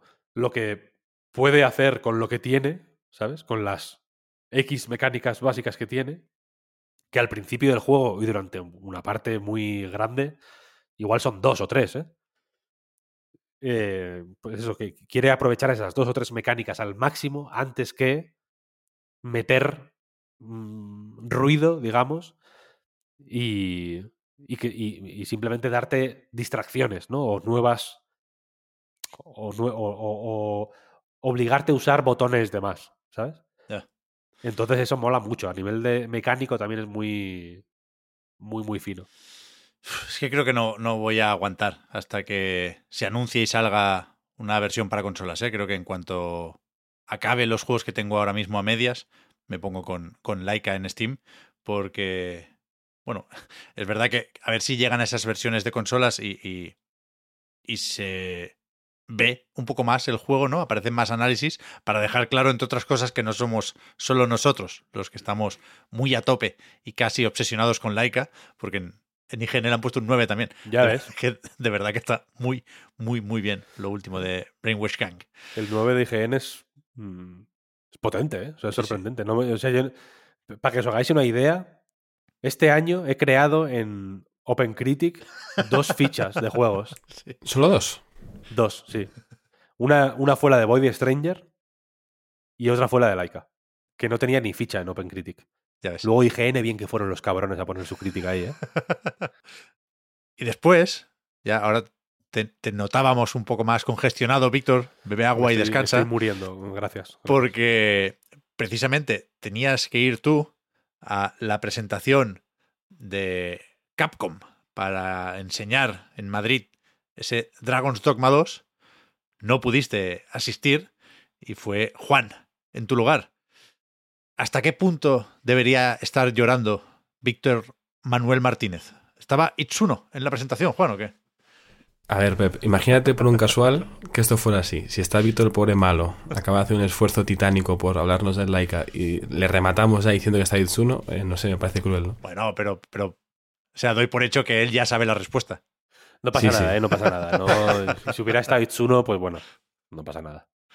Eh, si hubiera estado Itsuno, te hubiera avisado, hubieras venido corriendo y no hubiera pasado nada. O sea que no, no está Itsuno. Eh, había un representante de Capcom, Ian Dixon, mm, se llamaba y bueno, más gente de Playo en España, pero no, Itsuno no, no estuvo en, este, en este acto. Eh, pude jugar a este Dragon's Dogma 2 sin la presión de tener a Itsuno en la misma sala, lo cual hubiera sido un poco complicado, porque era como mi primer gran eh, evento de estas características. Entonces, bueno, fue bastante tranquilo porque no está Itsuno precisamente. ¿Y qué, o sea, os, os comentaron qué era lo que pudisteis jugar? Porque estaba en él Tokyo Game Show, el Dragon's Dogma 2. Sí. ¿Sería esa misma demo o qué? Sí, en el Tokyo Game Show pasó algo parecido con el Final Fantasy VII Rebirth, si no me falla la memoria. En el Tokyo Game Show se pudo jugar una demo de unos 15 minutos y, el representante de Capcom nos indicó que esa, limitación temporal eh, la estaba retirando para que pudiéramos jugar el tiempo que fuera. En este caso, una hora, porque nos, nos están vigilando el tiempo. Pero si no nos llegan a decir nada, podríamos haber sido jugando. De hecho, hubo alguno que lo intentó, pero fue cazado al momento. vale, vale. Me gusta contextualizar las demos, ¿eh? porque la mayoría, eh, por desgracia, no acaban publicándose de forma abierta y, a mí me, me, gusta ponerles cara a estas versiones de prueba. ¿Empezaba desde el principio o era una partida ahí ya con los peones y, con la acción más o menos presente. Claro, esa es la parte eh, final e importante de este contexto para, para la demo, ¿no? Al final nos ofrecieron tres partidas que estaban iniciadas en un punto concreto del juego, con cada una de ellas con tres clases distintas, ¿no? En principio hay ocho clases, ocho vocaciones disponibles, pero por cómo lo dijo, como que dejó entrever que igual eh, cuando salga el juego puede haber más, o simplemente no se quiso pillar los dedos por si acaso eh, añadían alguna más, ¿no? Me refiero pues a clases tipo arquero, guerrero, mago, hechicero, em, ladrón, había unas cuantas clases, ¿no? En, en este caso había tres, nos recomendaron comenzar por la de arquera, más que nada porque estaba al nivel 5 y porque el punto en el que se encontraba, que ahora os contaré un poco dónde estaba, tenía más que ver con la historia principal y era un poco una buena toma de contacto para ver de qué iba esta historia de Dragon's Dogma 2. Los otros dos, las otras dos partidas, los otros dos slots de, de juego era un guerrero a nivel 15 y un ladrón a nivel 15 también, que estaban en un punto concreto del mapa con, bueno, pues otras opciones para hacer en el tiempo limitado. Como teníamos una hora, y podíamos gestionar el tiempo un poco como quisiéramos. Nos avisaron, eso sí, a los 20 minutos iniciales por si queríamos cambiar.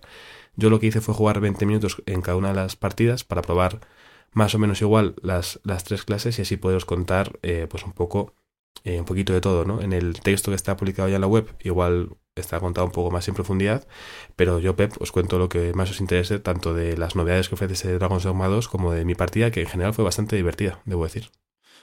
Pues tú dirás, porque si tenemos presente, o sea, yo no, creo que no llegué a ver gameplay de la demo, técnicamente, pero sí tengo muy presente esa última presentación de Capcom, ¿no? En la que supongo que se enseñaban algunas de las cosas que también pudiste probar, como por ejemplo lo de tirar ese barril explosivo, ¿no? Para romper una parte de hmm. una especie de presa natural. sí, tenía una, Ah, lo, del puente también estaba guay también.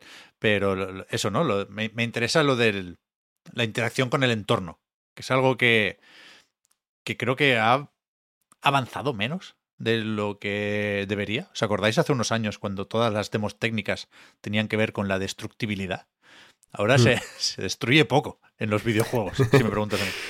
Sí, sí, falta un poco más de crackdown eh, como espíritu guía. Em, sí, yo creo que tanto los peones, luego lo comentaré como esta interacción con el entorno pueden ser dos de los puntos clave, de, por lo menos de esta demo del Dragon's Dogma. El, representante de Capcom, de Capcom nos insistía mucho en que probáramos cosas, ¿no? El, con el gatillo derecho, el botón de agarre, en teoría se podía hacer muchas cosas que creo que muchos no estábamos haciendo simplemente por, por ignorarlo. Y una vez nos lo comentó es verdad que bueno se abrió un mundo nuevo de posibilidades. En, cuando combates por ejemplo y hay unas arpías que van por encima de tu cabeza y no y cuesta un poco alcanzarlas salvo que seas arquera con el botón de agarre, si tienes precisión, puedes agarrar a las arpías y hacer que baje y luego es más fácil, ¿no? Entre, cuatro puedes rematar a la criatura para que no te hechice ni duerma a tus compañeros de batalla. Si vas, por ejemplo, hacia un, un trasgo, se llaman trasgos, pero bueno, cualquier tipo de criatura similar, eh, un poco ripleante, os puede valer para haceros una imagen mental. Eh, si vas hacia él en carrera y le das al botón de agarre, lo que hace tu personaje es que se abalanza sobre el trasgo, lo tira al suelo y luego desde ahí es más fácil como rematarlo, ¿no? Entonces, hace que el combate tenga como más variantes, que sea un poco más sucio, pero creo que eso es interesante porque no es pues un combate entre caballeros de película donde van blandiendo espadas, sino que es bueno un combate por la vida, básicamente con todas las herramientas que tienes, ¿no? Puedes coger una roca y tirarse a la cabeza y como bien si viene ese tráiler que decías Pep, puedes hacer que un barril haga explotar una pared de roca o romper un puente para que los enemigos se caigan. Al final sí que hay opciones en tu entorno que creo que necesitaremos más tiempo para descubrirlas, pero que están ahí para que podamos eh, aprovecharlas, ¿no? Otra de las opciones que, abre este botón de agarre, creo que se vio no en el tráiler, sino en el gameplay de unos 9 minutos que se publicó un poco más tarde. También yo creo que se pudo ver de alguna forma en el Tokyo, Game Show, pero fue, yo lo vi en YouTube unos días más tarde. Creo que, que Juan Puy habló de él en un Sota Caballo Rey de Chiclana, hablando de cuando un enemigo o un jefe final con barras barras de vida eh, huía del combate porque estaba siendo bastante apaleado y seguía volando, ¿no? Y como el personaje principal está eh, encalomado en el lomo de este grifo, pues iba volando con él hacia, hacia el, horizonte. Eh, pues esto lo puedes hacer también con el agarre. Yo lo hice en mi partida con el ladrón, por ejemplo, que porta un par de armas duales y que es bastante más ágil que el resto. No conseguí encontrarme con un grifo para probar el, el, vuelo, pero sí me encontré con un gran trasgo, creo que se llama, una especie de, de troll enorme, y lo primero que hice para evitar su, su mamporro, su maza, fue subir por su espalda, trepar, subirme a la cabeza y como no podía alcanzarme, pues desde ahí empezar a rematarle fácilmente hasta que cayó, ¿no? Entonces creo que es interesante lo del agarre porque va a invitarnos a pensar en nuevas opciones dentro del combate. A mí por lo menos el poco rato que pude probarlo me resultó algo bastante, bastante curioso.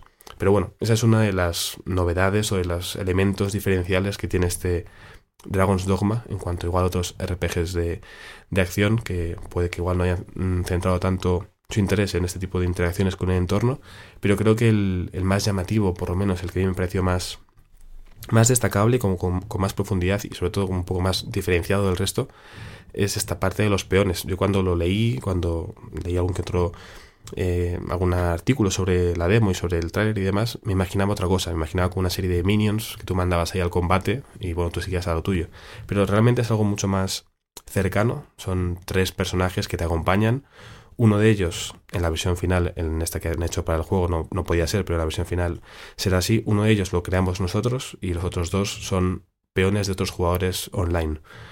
En estos peones podemos acceder a una especie de limbo donde están los peones de todo el mundo, incluidos el, eh, se ha incluido el nuestro, y ahí podemos elegir un par de peones que podemos ir cambiando cada vez que lleguemos a cierto tipo de rocas donde podemos acceder a este, a este limbo. ¿no? Y ahí se ven a los personajes con su apariencia, con sus habilidades, con una especie de ranking que la gente puede valorar eh, de forma positiva si tu peón ha sido útil, entonces eso hace que luego igual más gente quiera jugar con tu peón. Y puede parecer algo baladí, que simplemente es como, bueno, pues cojo este porque quiero tener un mago y un guerrero en mi equipo. Pero realmente es mucho más eh, interesante y útil que eso, porque los peones que te acompañan, si por ejemplo tú llegas a una zona que no conoces y tienes una misión que no has hecho y por tanto buscas una serie de objetos que desconoces su ubicación, pero uno de los peones de tu equipo ya ha jugado a eso porque digamos que comparte información con el jugador principal que ha creado ese peón, de repente se vuelve una fuente de información súper útil. Tú le puedes decir que te acompañe, que te proteja, que vaya contigo, o le puedes decir algo así como, bueno, pues guía un poco tú la marcha, ¿no? Si le das esta opción, que es simplemente darle al botón de arriba en la cruceta, el, el peón en, cuestión dice, vale, pues te guío. Eh, si no tiene nada más allá que explicarte que dónde está el siguiente punto de la misión principal, te va a llevar hacia ese punto por si acaso te pierdes un poco en el mapa, aunque es bastante eh, sencillo de seguir. Si de repente está cerca de un lugar donde se encuentra un cofre, te va a llevar hacia el cofre si el jugador en cuestión, eh, propietario de ese peón, ya lo ha abierto te a llevar hacia materiales importantes, ¿no? Oro, plata que puedas eh, cavar. Si conoce, por ejemplo, la misión, te va a dar información útil. Igual te dice, bueno, pues que sepas que eh, esto en concreto a mí no me pasó, por ejemplo, pero nos lo comentó el, representante de Capcom, esto de ahora, lo de antes sí, que igual te, da información útil sobre la misión, eh, sobre los enemigos que tienes que derrotar o sobre algún tipo de giro de guion que tenga la misión que, que te pueda ser como una pieza de información útil para poder solventarla con, con éxito, ¿no? Entonces, bueno, me pareció algo muy interesante porque hace que de alguna forma podamos ayudar de forma asíncrona tanto amigos como desconocidos y sobre todo porque no es un mero NPC más que te acompañe y que pelee, sino que aparte de ayudarte con sus hechizos, sus, sus buffos, su combate en sí mismo, te da una serie de informaciones bastante interesantes. Sí que es cierto que son personajes como que están demasiado a favor de tu héroe, al final es el ascendido, como que te veneran un poquito, puedo entender por qué. Molaría más que fueran personajes más como de tú a tú, ¿no? Tipo, una relación más, a ver, no todo va a ser Baldur's Gate 3, pero quiero decir, estaría guay que fueran compañeros como colegas de viaje y de aventura, pero está muy bien todo lo que te pueden aportar teniendo en cuenta que son eso, en teoría, eh, meros peones, eh, siendo tú como el, la figura más relevante ¿no? de, del grupo. A mí iba a decir que me, suena un poco a idea de Play 3 360, lo de los peones, ahí, nació, ¿eh? Y, y, y ahora parece, y había cierta decepción por esto, que tengamos que optar sí o sí por el cooperativo online en vez de esta especie de sucedáneo, pero me, ha gustado lo que has dicho, de, que sepan cosas los peones. Mm. A ver sí, cómo, sí, sí. cómo lo implementan. A ver, en, el, en, el, original ya era más o menos así. Todo. O sea, sí, sí, sí. Mm, hay, cosas que ha, que ha, contado Juan que me parecen como versiones más avanzadas de lo que hacía el original, pero lo de los peones Mm, era más o menos igual, vaya, los había los, los votabas cuando sí, eso sí, eso sí. Cuando ibas al mundo loco este podías elegirlos en función de la votación y tal y cual. Y si acaso si me decepciona, entre comillas, o, creo que habría sido guay, explorar eso, que, que, tuvieran un poco más de personalidad, ¿sabes? Más allá de ser simplemente minions, ¿sabes? Mm. Sí, es verdad que sí que hay alguna que otra frase, también es poco lo que he podido probar. O sea, por ejemplo, me hizo gracia, me llamó la atención un momento en el que empecé a correr simplemente hacia un punto y cuando llegó, llegó el resto de la comitiva, hubo uno que hizo un comentario un poco como, no, no a la contra de mi personaje, pero sí como de, oye, pero esto que es una carrera, no sé qué, nos estás poniendo a prueba. Es como, bueno, pues prefiero eso, ¿no? Que no digáis como, oh, gracias por hacernos correr, sino que de vez en cuando protestáis por lo que os estoy haciendo hacer, ¿no? Eso me parece bien. O que mandes a uno eh, hacia adelante y que vaya más rápido que tú, que tú te canses y otro sigas, como, bueno, pues él va a su ritmo y no tiene por qué eh, adaptarse al mío, ¿no? O sea, me, gusta que haya como cierta rebeldía de vez en cuando, aunque en general suele ser, eh, son, personajes que están bastante a favor de. Y también, otra cosa curiosa por mencionar de los peones, no siempre van por el camino más útil, sencillo y adecuado para ti, lo cual también me parece bien. Cuanto más caos añadan a la partida, mejor. Hubo uno en un momento que me dijo, por aquí hay algo interesante. dije yo, vale, vamos a ver.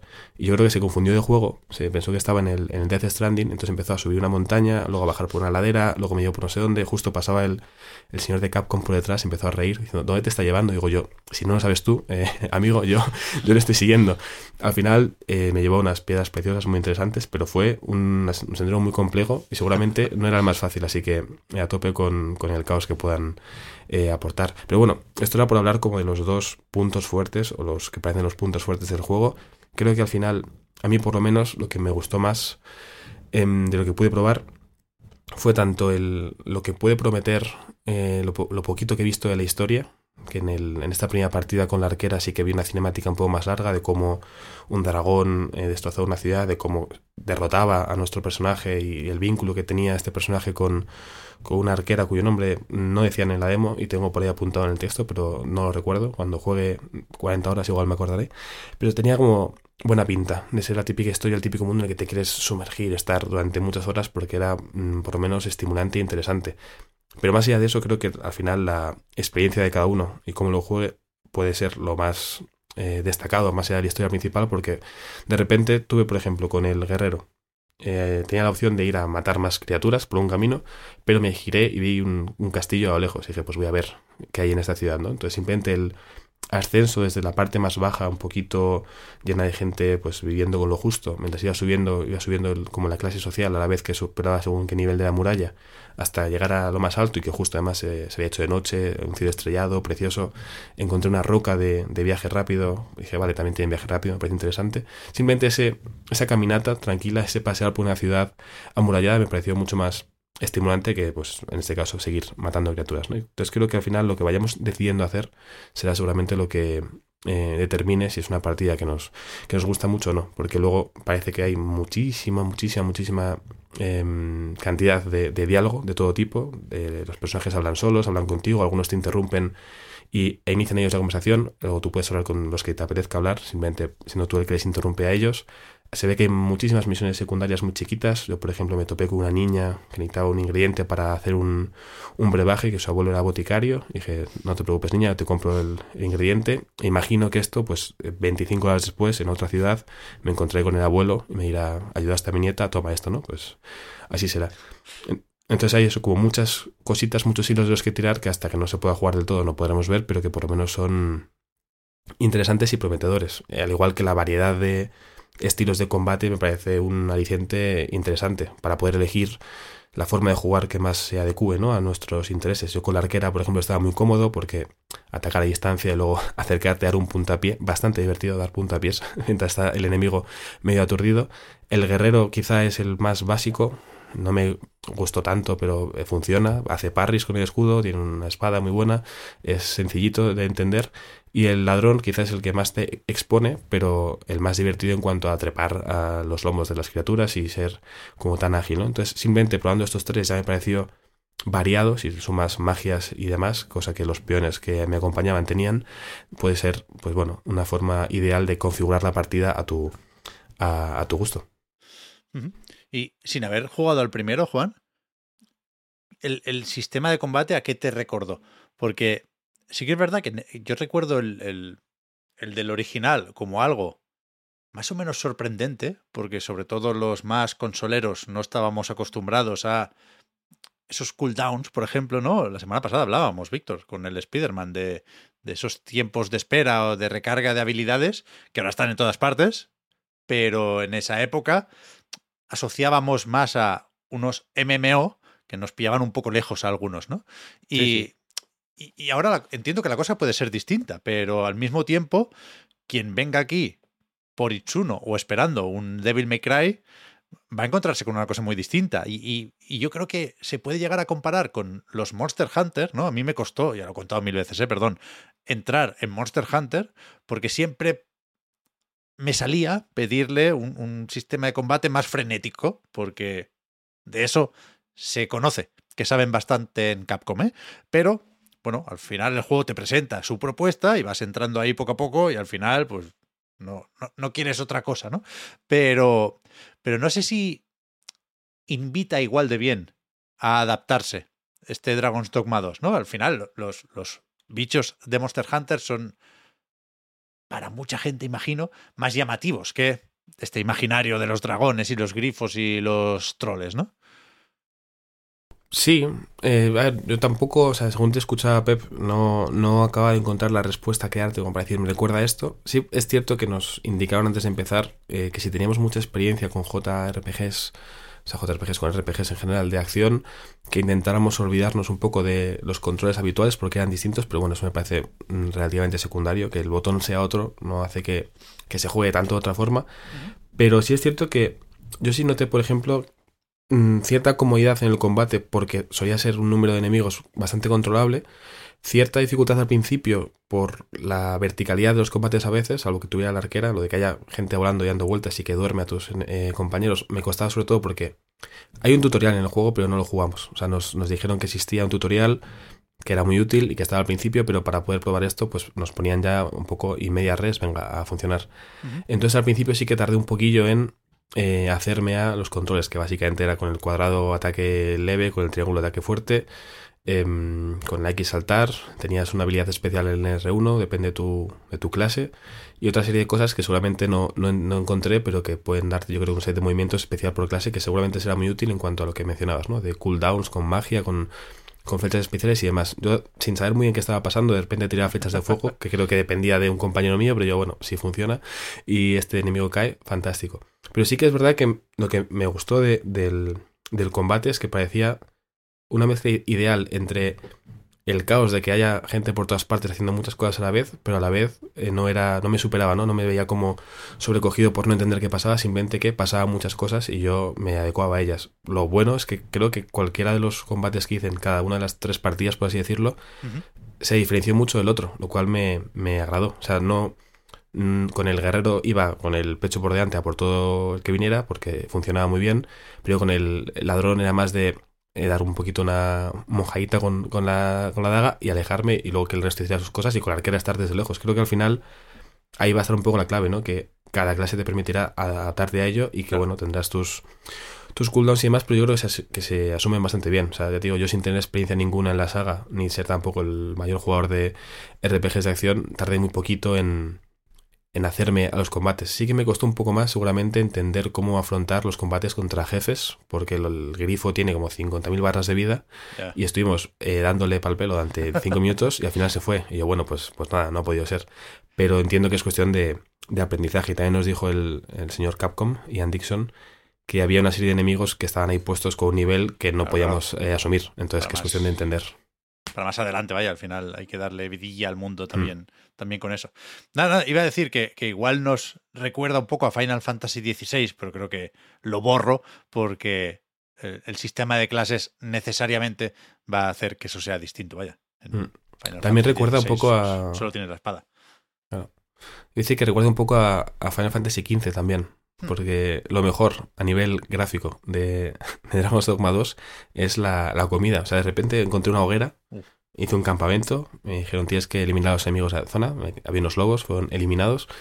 Y al hacer el campamento, pues te permitía lo típico, ¿no? Mover, eh, descansar hasta el amanecer, descansar hasta la noche, porque hay ciclo día-noche, bueno, una serie de cosas. Y luego me fijé que si te acercabas al fuego había como una cazuela y podías cocinar. Y justo al haber vencido al gran trasgo este, tenía carne de bestia y dije, pues a cocinar esto, ¿no?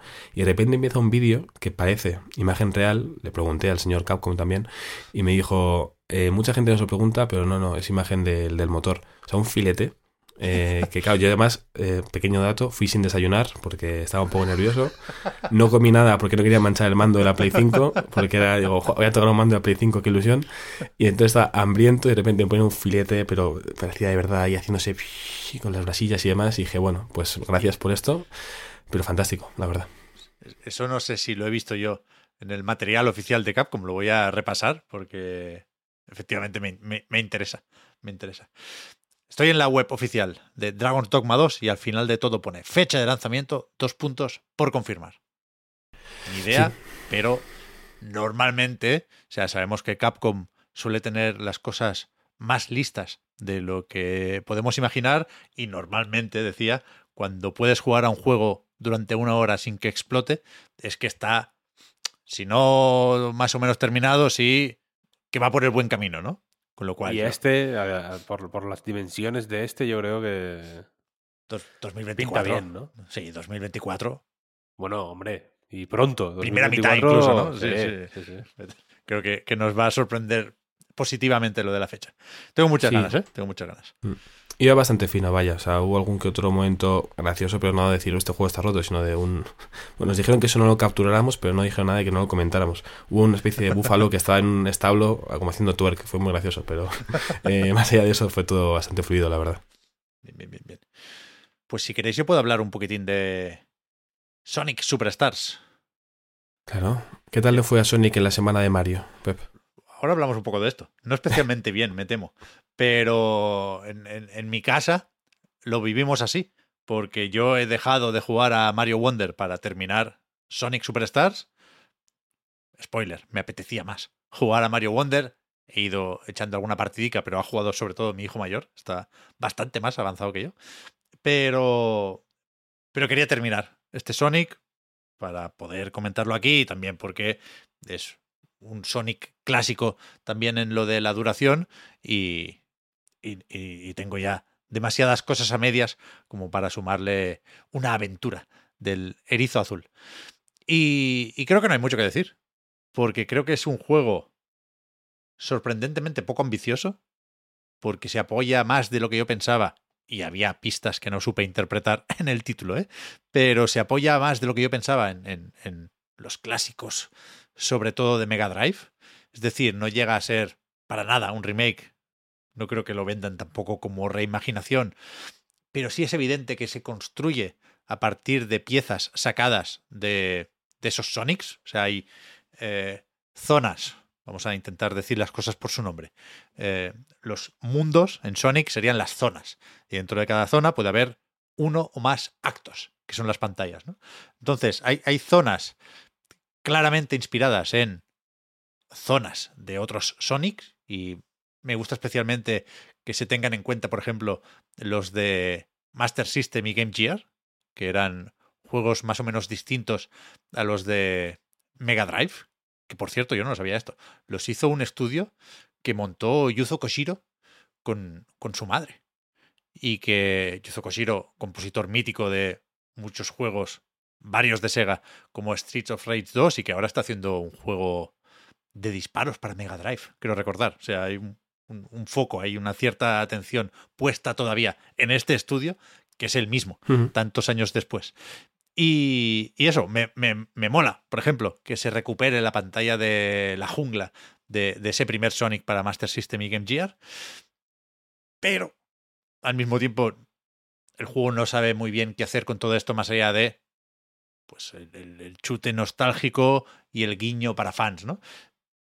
Cuidado, lo que hace no lo hace del todo mal, ¿eh? De hecho, yo te podría llegar a decir aquí que, que lo hace más bien que mal. Hmm. Esperaba yo un, un- un juego, un Sonic, bastante peor de lo que ha acabado siendo Sonic Superstars, pero al mismo tiempo es, es un, un juego, uno más, como pasó con Sonic Frontiers, pero de una forma muy distinta.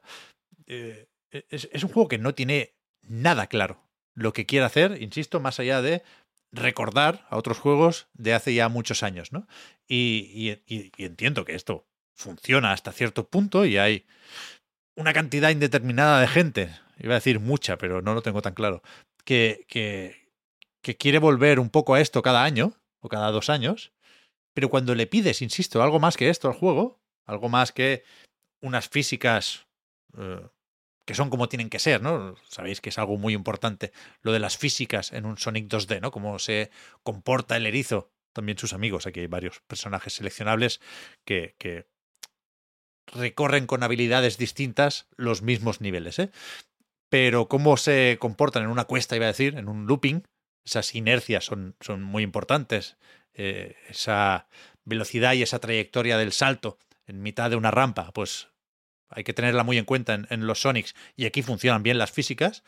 El diseño de niveles también es más que competente, te diría yo. Me ha vuelto a sorprender la importancia de la verticalidad en, en las pantallas de los Sonic 2D, que creo que es algo que no, que no siempre se destaca y yo creo que hay que hacerlo porque, eh, bueno, lo de las distintas rutas creo que eh, es definitorio para este tipo de juegos. Y, lo que pasa es que más allá de esto, las novedades claramente no funcionan. O sea, la primera partida me pareció loquísima porque, para empezar, no hay vidas en este juego. Y ya sabemos que desde hace mucho tiempo son algo anecdótico, porque si se te acaban las 3, las 5 o las 99 vidas que tuvieras en ese momento, pues le das a continuar y, no pasa nada, ¿no? Y, sigues más o menos donde estabas, no, no, pierdes el progreso, quiero decir. Pero se hace raro no tener vidas, porque, por ejemplo, ¿qué pasa cuando coges 100 anillos? Lo que pasa es que consigues una medalla en este juego y que en vez de esconder por el nivel esas cápsulas con vidas extra, se esconden algunas de estas medallas. Al principio no tienes ni puta idea de para qué sirven las medallas, por supuesto.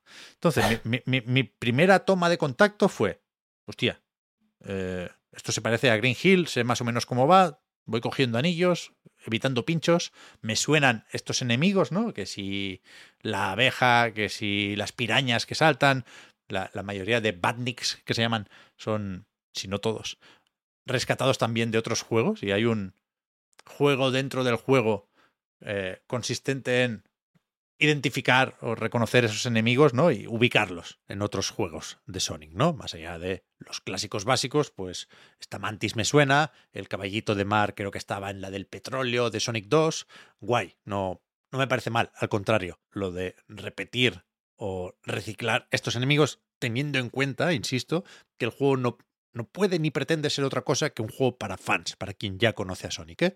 Pero que la primera partida, eso, empiezo a correr bien y, de repente aparecen unos portales como de Doctor Strange. Unos portales que no había visto antes en Sonic. Que no son. multiversos. Bueno, no, al final son una chorrada como un piano. Que atraviesas una zona muy corta, además, con no muchos anillos. Y, y, luego vuelves al nivel. No, eso no lo he acabado de entender. Hay otras cosas que no entendía y ahora sí las entiendo. Esa sigo sin entenderla. Pero después están las fases de bonus de cuando pasas por un checkpoint. Y si tienes más de 50 anillos, aparece otro tipo de portal encima. Entras y te vas a, insisto, las fases de bonus del primer Sonic de Mega Drive. Las que marean, para entendernos. Y ahí dentro consigues una vez más medallas. Bueno, vale, ya luego, luego me contarán para qué son. Y encontré una fruta también, una especie de pera, que una vez más, no sé qué coño hace aquí, no sé a quién se la tengo que dar, pero me la llevo, ¿no? Tú haces acopio y luego ya se verá para qué son. Y después, eh, lo, lo más básico, pensando en la exploración de los niveles, son esos anillos gigantes que te meten en la fase especial que sirve para conseguir las esmeraldas del caos. Vale, ahí sí nos entendemos. Consigues siete, te transformas en Super Sonic, a tope con eso. ¿Qué pasa? Que las fases especiales son terribles, pero muy, muy malas. O sea, las peores que yo recuerdo, y sé que hay opiniones para todos los gustos sobre eh, las half pipe, las de conseguir eh, bolitas de Sonic 3 que se recuperaban en Sonic Mania, si no me falla la memoria, incluso las de perseguir los ovnis en Sonic CD. Me gustan algunas más que otras, pero, pero bueno, me, me las fui haciendo en su momento. Esta vez pensaba que, que me quedaba sin Supersonic, Juan. Terrible. Terrible. Pero que te, que te quedabas sin Supersonic, ¿por qué? Porque no encontraste, hasta que llegaste a ver que estaba... No, no, me pasaba esas fases especiales, porque ah. tienes que perseguir una esmeralda balanceándote.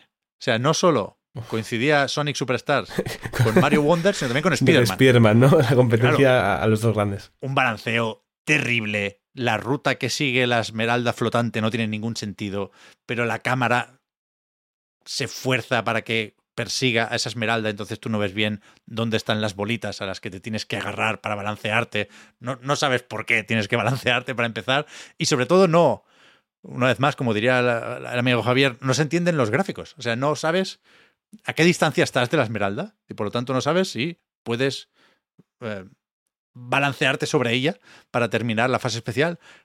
Muy, muy, muy malas. A mí me parecieron una cosa escandalosa. De hecho, eh, ya digo, estaba convencido de que me iba a quedar sin Super Sonic y cuando finalmente lo conseguí, porque no, otra cosa sí, pero no me rindo fácilmente, eh, me sorprendió mucho, muchísimo que el trofeo que te dan en PlayStation por transformarte en Super Sonic lo tuvieran un 22% de los jugadores, que no es muchísimo, no es un 83, pero son más de los que yo pensaba. ¿eh?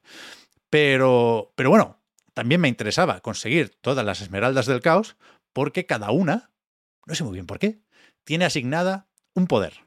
O sea, hay varios poderes, uno que... Iba a decir que funcionan un poco como los Wisp de otros Sonic, pero tampoco te creas. Hay uno que es el bueno, que te puedes propulsar siendo una especie de bola de fuego varias veces en el aire, con lo cual es lo mejor para llegar a plataformas elevadas por si te has pasado un looping y quieres volver atrás y no puedes hacerlo de otra forma. Pero después hay otras más o menos random, como una que le otorga una visión especial a Sonic, que le permite ver plataformas ocultas. Son cosas que se usan poco, que además te indica el propio nivel cuando tienes que usarlas.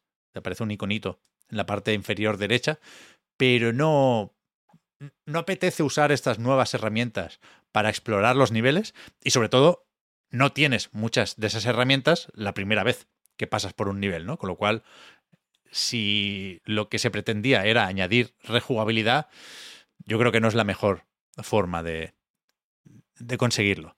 Pero bueno, ahí están las habilidades, las recargas cada vez que pasas por un checkpoint y, y, es una de esas ideas que no van a, ningún lado. Que lo que consiguen es ganar tiempo de alguna forma, entendiendo esto como solventar la papeleta de sacar un nuevo Sonic porque toca, pero no hay un rumbo para el personaje o para la franquicia. Claramente no hay un rumbo. No, no hmm. lo proponía Sonic Frontiers, que es un juego que yo disfruté sobre todo por lo chiflado que es, porque son tres juegos en uno, no se hablan esos tres juegos, el de mundo abierto es de lo más trambólico, divertido a su manera, pero de lo más trambólico que he jugado mucho tiempo. Y, la única cosa que parecen tener más o menos clara en Sega es que hay que alternar eh, esos tipos de Sonic, ¿no? Los 3D más grandes, más ambiciosos, que venden más también, y eh, los 2D, la fórmula clásica y para nostálgicos, que, que no solo no tiene ideas nuevas, sino que cada idea que le, le añaden lo empeora. Es decir, lo máximo a lo que puede aspirar Sonic Superstars, y a ratos lo consigue, es ser como los Sonics originales. ¿Sabes? No. A más no, no va a llegar, ya te lo digo yo, porque lo, lo, lo que pone nuevo o de su parte es bastante confuso y bastante desastrito.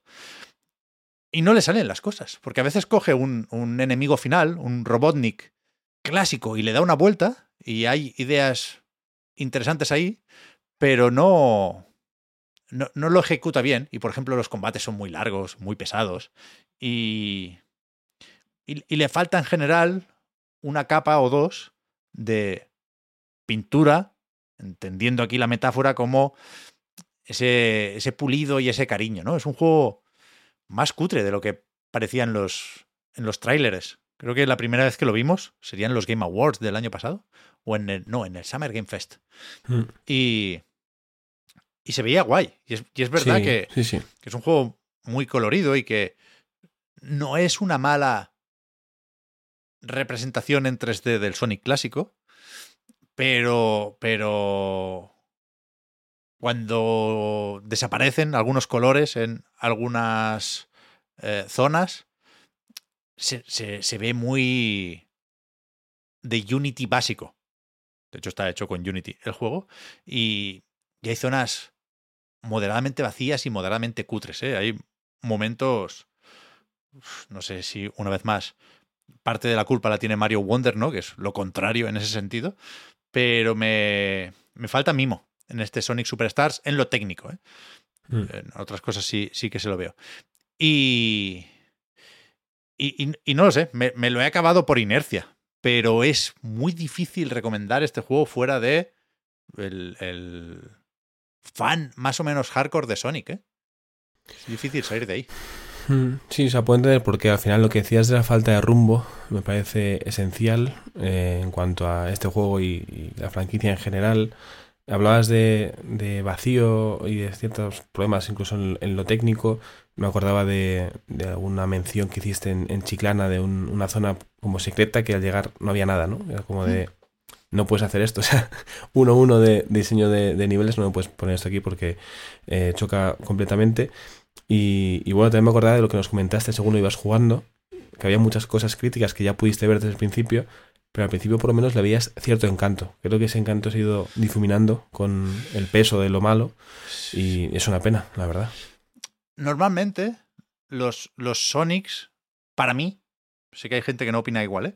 pero para mí casi siempre van de, de, de más a menos, porque la complejidad del diseño no se dispara cuando llegas a los últimos niveles, en general, ¿eh? sé que ha habido tantos Sonics que alguna excepción podríamos encontrar, pero en general se, se juega igual durante toda la partida, pero cada vez son más feotes los escenarios, ¿no? Por el rollo industrial, por, no sé, se, va alejando, eh, literalmente, de Green Hill y de esos cielos azules que a mí se me hacen más llevaderos. Pero aquí es verdad que los últimos mundos son especialmente feos pero tienen mecánicas bastante guays. Hay algunos mundos cerca del final. Hay uno que es como una, como una fábrica, una prensa, se llama Press, no sé qué, la zona de hecho. Eh, el juego está en castellano, pero los nombres de las zonas están en inglés. Eh, que, lo que hace es que hay en, el escenario varias máquinas que eso, que prensan, ¿no? Que pasado un tiempo, un intervalo constante, ¡pum! pegan un golpe en el suelo y, sales disparado hacia arriba del golpe. Y entonces combinas esto con el salto para llegar a ciertas plataformas. Más hacia el final hay otra mecánica que me parecía guay, que cuando empecé el nivel pensé que era como en Speed, que había como una especie de bomba que si dejabas de correr, Gotta Go Fast, explotaba. Y, y, no, lo que hace la bomba es explotar si no pulsas, pasado un tiempo, una especie de interruptores que están repartidos por todo el nivel me gustaba más lo de Speed, pero lo de los interruptores mola bastante también, porque ahí sí que no te puedes entretener o te tienes que dar mucha prisa si te entretienes explorando. Esa pantalla está bastante bien, sobre todo bastante bien planteada. Luego la ejecución es mejorable, pero, pero esa es la idea con la que yo me quedaría de este Sonic Superstars. No hay muchas más, ¿eh? ya digo. Por lo demás, hay palancas y, y rebotes y resortes de, de pinball de, del millón y, y otros tipos de elementos para impulsarte, que insisto, si no todos, casi todos, pero yo creo que todos, están sacados de, otros Sonics. Pero, pero lo que me parece más ilustrativo es lo de las medallas. Me, he guardado para el final. Es el, coleccionable principal al final del juego, ¿no? Y sirven para no te lo pierdas. en, cierto momento, quería saber. En cierto momento de la partida llegué a sospecharlo antes de salir a la pantalla de título o al menú principal para confirmarlo. Sirven para comprar piezas para cambiar la apariencia de una suerte de Robok, que es el que usas en el modo batalla del juego. Que es un despropósito de modo que tiene más de Fall Guys que de Smash Bros. Luego hay otro modo eh, contrarreloj, ¿eh? pero, el, pero el modo batalla son como minijuegos de aguantar eh, mientras se van cayendo unas plataformas, recoger más estrellas que el resto de jugadores, utilizar una especie de ítem que creo que no está en el juego, con el que disparas y electrocutas al resto. Son, una serie de minijuegos muy, muy malos. Ayer estuve un buen rato para encontrar partida y al final se me unió solo otra persona, Fusi no sé qué 8, y el resto eran bots. Quiero decir, eh, las recompensas más constantes del modo principal del juego son para comprar unas apariencias carísimas por lo demás. Para hacerte un Metal Sonic hay que darle tres vueltas al puto juego. En un modo de juego que no vas a jugar tú ni va a jugar nadie más. Con lo cual, o sea, hay, hay, hay una falta de planificación y una falta de coherencia que es difícil de ignorar. Y por eso Sonic, como mínimo en sus encarnaciones clásicas, es lo que es. Y yo me lo puedo pasar más o menos bien, pero hay que echarle muchas ganas, ¿eh? Para pasártelo bien. Me, me, ha decepcionado un poquito lo de las medallas, ¿eh? me esperaba otra cosa. Después de tanto tiempo sin saber para qué era, digo, seguro que es un girito interesante. Lástima que no. Bueno, la anécdota aquí, que no, que no sabía si contar por, por pudor, yo tengo que jugar por las noches últimamente, claro, no, no tengo otro momento para echar estas partidicas. Y, y, como voy cansado por los críos, no os quiero repetir ni, ni agobiar con mis problemas, pero siempre juego dormido, Juan. O sea, tú lo sabes bien. Y. sí. Y, voy tirando, quiero decir, no es especialmente difícil este Sonic. Tampoco es un paseo. Pero. Pero, joder, que cuesta mucho reunir monedas. Y, yo digo, bueno, como mínimo me monto un Metal Sonic para convencerme de que no estado perdiendo el tiempo con esto. Y, y ya digo, es muy caro. La cabeza de Metal Sonic son 40 monedas. Una fase de bonus te da 3 o 5 monedas. Y cada nivel, pues a lo mejor tendrá escondidas otras 4 o 5, ¿no? Total. 40 parece que no, pero es mucho. Y hay que comprar la cabeza, los brazos, el torso, los pies. Y yo decía, voy a hacerme el Metal Sonic. Y, y, y fui tan gilipollas que me compré la cabeza por segunda vez. Porque tú puedes tener. Ostras, pero bueno. Tú puedes tener varios muñecos, puedes tener varios ah. avatares distintos. Con lo cual puedes comprar varias veces la misma pieza. Y yo me compré dos veces la cabeza. Esas 40 monedas no, la puedo a, la basura. Ay, Dios mío. Claro, 40 me daban para brazos y pies, por lo menos. Claro. Con lo cual, ni eso. Ni el Metal Sonic me voy a hacer tampoco. O sea, ¿no vas, ¿no vas a perseverar hasta conseguirlo? Después de este desliz de comprar de dos veces. Ya lo he dejado, ya lo he dejado. Esto ya está hecho. Check. Pero. Pero es una pena. Que, o sea, claramente era más ilusionante y mejor Sonic Manía. Pero mucho más, ¿eh? Y, creo que eso en Sega alguien lo tiene que saber. Porque, de hecho, hoy un pequeño amago. por un momento he pensado en recuperar gente concurrente hoy. Que es, para quien no lo conozca, una protosección que de momento la quiero recuperar, insisto. De momento salió solo en el episodio cero, exclusivo para patrons de esta decimoquinta temporada. Pero sí, sí que me, me, he metido en SteamDB para ver cómo, cómo le van las cosas, ya digo, en la plataforma de Valve a este Sonic Superstars. En el resto de plataformas no creo que la cosa esté mucho mejor, porque ayer leíamos en Games Industry que el juego ha vendido sobre todo en Switch, pero ahí es, claro, donde más se nota lo de que salió la misma semana que Mario Wonder, ¿no? Claro.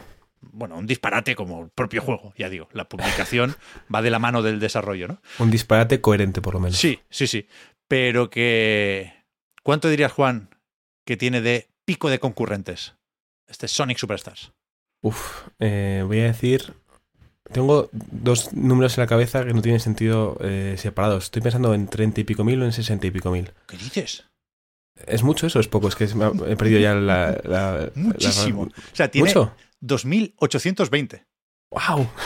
bueno, pues fantástico. Es como, como el Cities Skylines tuvo 104.000, digo, pues bueno, pues 30 y pico mil Sonic. Bueno, Claro. Y por ejemplo, Sonic Origins, el recopilatorio de esos Sonic clásicos que, que salió el año pasado, creo, en, verano de 2022. ¿Cuánto le echas? Insisto, ¿eh? mismo tipo de Sonic. No, no, no me voy a los 3D porque Sonic Frontiers, por ejemplo, tiene bastante más. No, no muchísimo, ¿eh? pero bastante más. Pues voy a decir 1753. 2.668. Acababa de decir 2.800, ¿eh? con lo cual las matemáticas nos dicen que hay 2.600-2.800 fans de Sonic en Steam. bueno, ojo. O sea, que son esos. No hay, no hay más. Sí, sí, sí, sí, sí. los fieles, los reales, los de siempre, ahí están. Pero Sonic Manía, por ejemplo, sí, sí llegó a más gente. ahora no tengo la pestaña, pero creo que eran 11.000 y pico de concurrentes. Bastante más, mm, bastante más. Para un juego que, hicieron un grupo de fans, básicamente, y que lo hicieron muy bien, pero, claro. Pero que, parece más o menos evidente que, una vez más, Sega no, no ha tomado nota. ¿eh?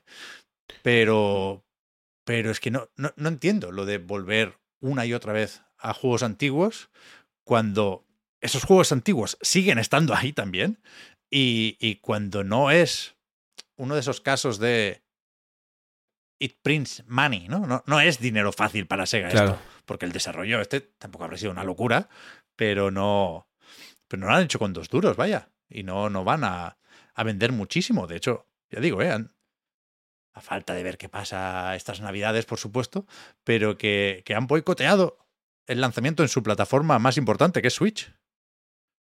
A mí me parece, o, o me parecería preocupante si fuera uno de estos 2.600 barra 2.800 fans de Sonic en Steam, porque, claro, cuando se anunció la primera vez, es lo que dices tú, Pep, que hubo como mucha ilusión, se ve bonito, qué chulo, Sí, pero se sí, desinfló rápido, se suflé. oh, no, Y- no, no ha sido una desinflada, petó el globo, eh, ¡pam! Sí, sí, sí, sí, sí. Fue bastante contundente y bueno, es una pena. Yo debo decir que hay algún fan más. Mi gato, por ejemplo, cuando has empezado a hablar de Sonic, se me ha subido encima haciendo mucho ruido. Espero que no se haya escuchado porque he intentado mutearme rápido. Y ha estado todo el rato que hemos hablado del Sonic sentado aquí como para escucharte mejor, de cerca. O sea que igual no reporta dinero para Sega, pero bueno, tendrá que buscar nuevas formas de, de atraer a cierto tipo de público. Me gusta ese gato. Cuidado que en Steam es verdad que, que- que la, la versión del juego es un desastre. De hecho, no tengo los detalles, ¿eh? ya, ya digo, yo no he jugado en Steam. Pero creo que es el, el que cuando lo ejecutas te abre la Epic Games Store y funciona desde ahí, pese a ser un juego comprado en Steam. Supongo que eso no lo sabíamos antes de que saliera y, y- y corrió un poco la voz, pero los 2.800 fans de Sonic ya habían comprado el juego. Es decir, yo creo que siguen siendo esos. Pero, pero es, pero es una pena, porque es que no, es una mala idea mirar hacia atrás con Sonic. Lo siento, ¿eh? Y, y- y para preservar ese legado, pues tenemos reediciones de todo tipo, ¿eh? A favor, por ejemplo, de Sonic Origins, aunque, bueno, no sé, creo que abusan de, de esas reediciones. Pero que, que ya que estaba, me he seguido buscando un- un- unos pocos más de concurrentes y... ¿Y cuánto dirías, Juan? Esto es un poco trampa, ¿eh? evidentemente. este- No te me- preocupes, Me, ha no llamado la atención y, y, y para allá que voy. Pero Sonic Colors Ultimate. Me pone aquí que salió el 6 de febrero de 2023. Una reedición bastante chapucera, una vez más, de el clásico, te diría, de Wii. Es un juego más o menos querido, ¿eh? A mí no, bueno, no sé. La etapa Wisps, ya sabéis que no soy muy fan, pero es un juego de, los que se tienen en cierta estima dentro de esa etapa moderna de Sonic. ¿Cuánto crees que tiene? De pico, pico, ¿eh? No personas jugando ahora mismo, que hay cero, si te sirve de pista. El pico de concurrentes en Steam. Mira, Hace- voy a decir, Nueve meses. voy a decir un número y creo que me voy a pasar. Pero como son, ahora mismo, por la hora que es, en mi móvil, voy a decir esa cifra, básicamente. 1314 jugadores concurrentes. Serán 600, pero bueno, 1314 es mi respuesta. 90. ¡Wow! 90. Total, no- total 90, ¿eh? Eh, Bueno, pues cha- chapamos esto. ¿Cómo puede ser? O sea que, cuidado, se da la paradoja esta de que Sonic está quizá en, en- en- en su momento de mayor popularidad por las series, por la película, por el merchandising. Merchandising por todas partes. todas partes sí. Sonic. A, a mi, a mi hijo de año y medio le flipa Sonic. Ujú. Pero, pero con los juegos no hay manera, tú. No hay manera. Eso es bastante curioso. Y me parece algo como reseñable. Que es que la falta de, de- de gente jugando a Sonic, precisamente cuando está en un momento tan alto. O sea, hace no mucho yo fui a una reprografía y nada más entrar vi una agenda de Sonic, creo que os mandé foto. Y está en todas partes Sonic, quiero decir. Sí, sí. eh, mm, seguramente desde que estuvo en el Smash es cuando creció su popularidad, aparte de las películas y demás. Lo quiero decir, hay Sonic en todas partes, series, en juegos de Netflix también hay juegos de Sonic, hay de todo, pero por lo que sea, lo que debería ser lo importante, ¿no? O lo que por lo menos mm, ves que Mario sostiene, Mario en el cine a tope, pero Mario en juegos sigue siendo Mario. Pues es lo que Sonic eh, flaquea. Y es, una pena, vaya, porque a mí me da pena que una institución de la industria eh, no deje de, chocarse contra el suelo estamparse en cada intento reciente, por lo menos. Sí, sí. Desde luego, Sonic Superstars es un monumento a eso, lo extraño y, y- y- y místico, te diría casi, de- del personaje y de sus colegas. Y me temo que lo único que nos queda ya es empezar a pensar en la semana que viene y, y despedirnos, claro, por aquello de la educación. Podíamos no despedirnos. Podíamos no, No, despedirnos. hay que despedirse, hay que despedirse. Los podcasts, mm, hay demasiadas despedidas. Yo creo Que terminen poner en música, seco, ¿no? No, pero, Pero, pero sin música siquiera. Pero Sí, sí, entonces- final, hostia. punto. ¿Qué pasó? Nos quedamos sin patrons si no decimos lo del Patreon y tal, y, y no vamos a decir Hay que eso decirlo- sin Hay que despedirnos. decirlo al principio. Ya, eso tampoco es mala. Pero, uf, ¿qué hacemos con el Alan Wake 2? Jugarlo y disfrutarlo y luego hablar de él en el podcast Reload. Pero yo quiero jugarlo en PC, Víctor. Y. ¿Por qué?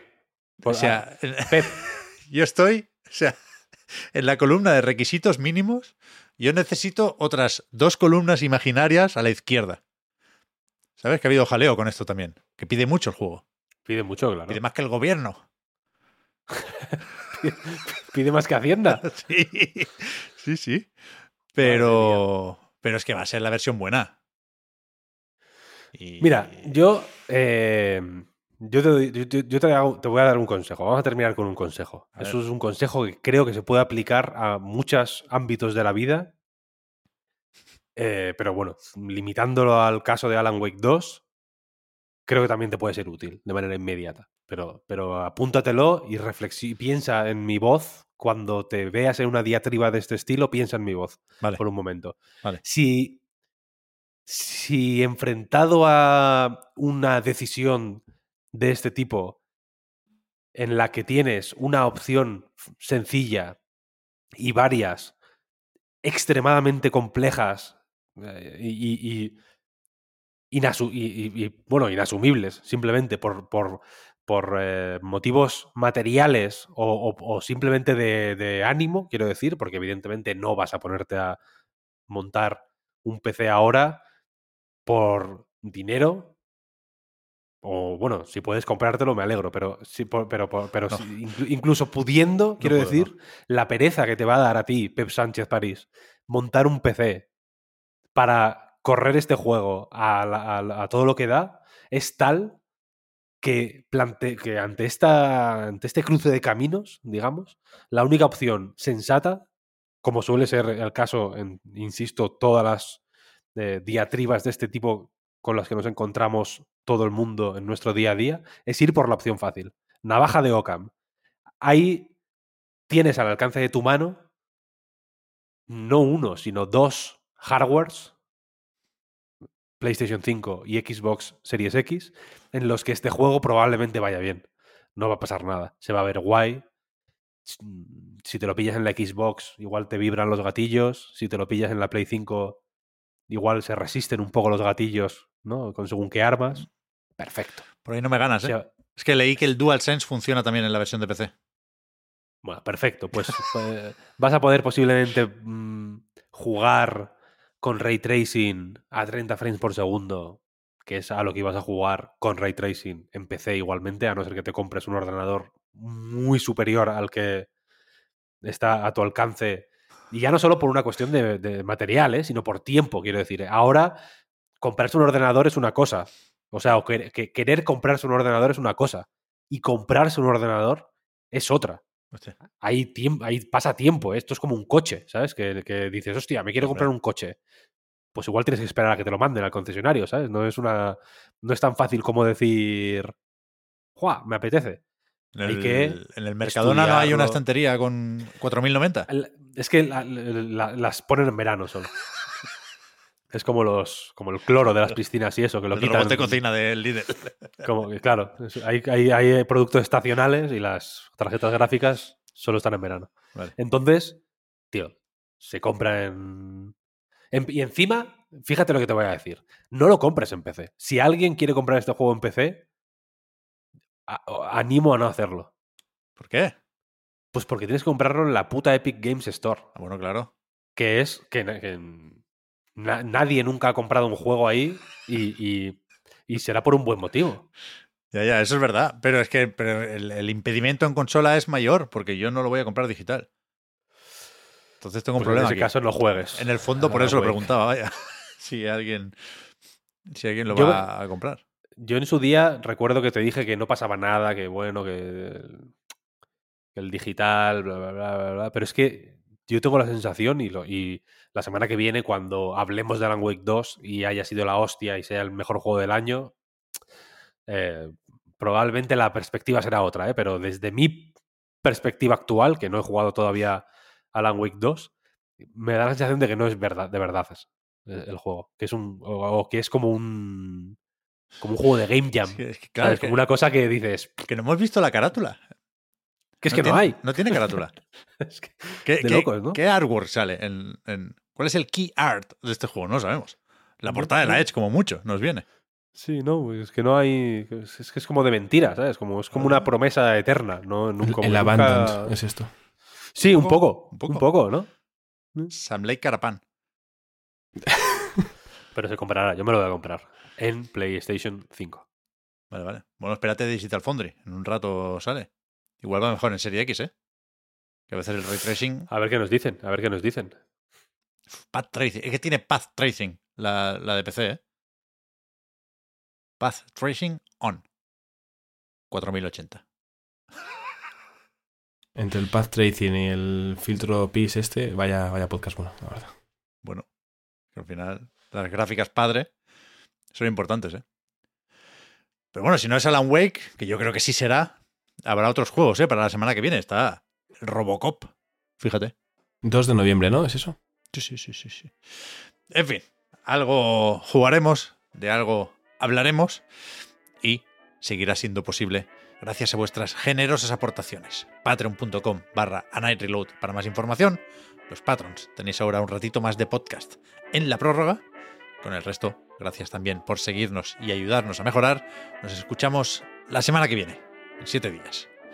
Gracias, Juan, Víctor, y hasta la próxima. Hasta luego. Chao, chao. Adiós.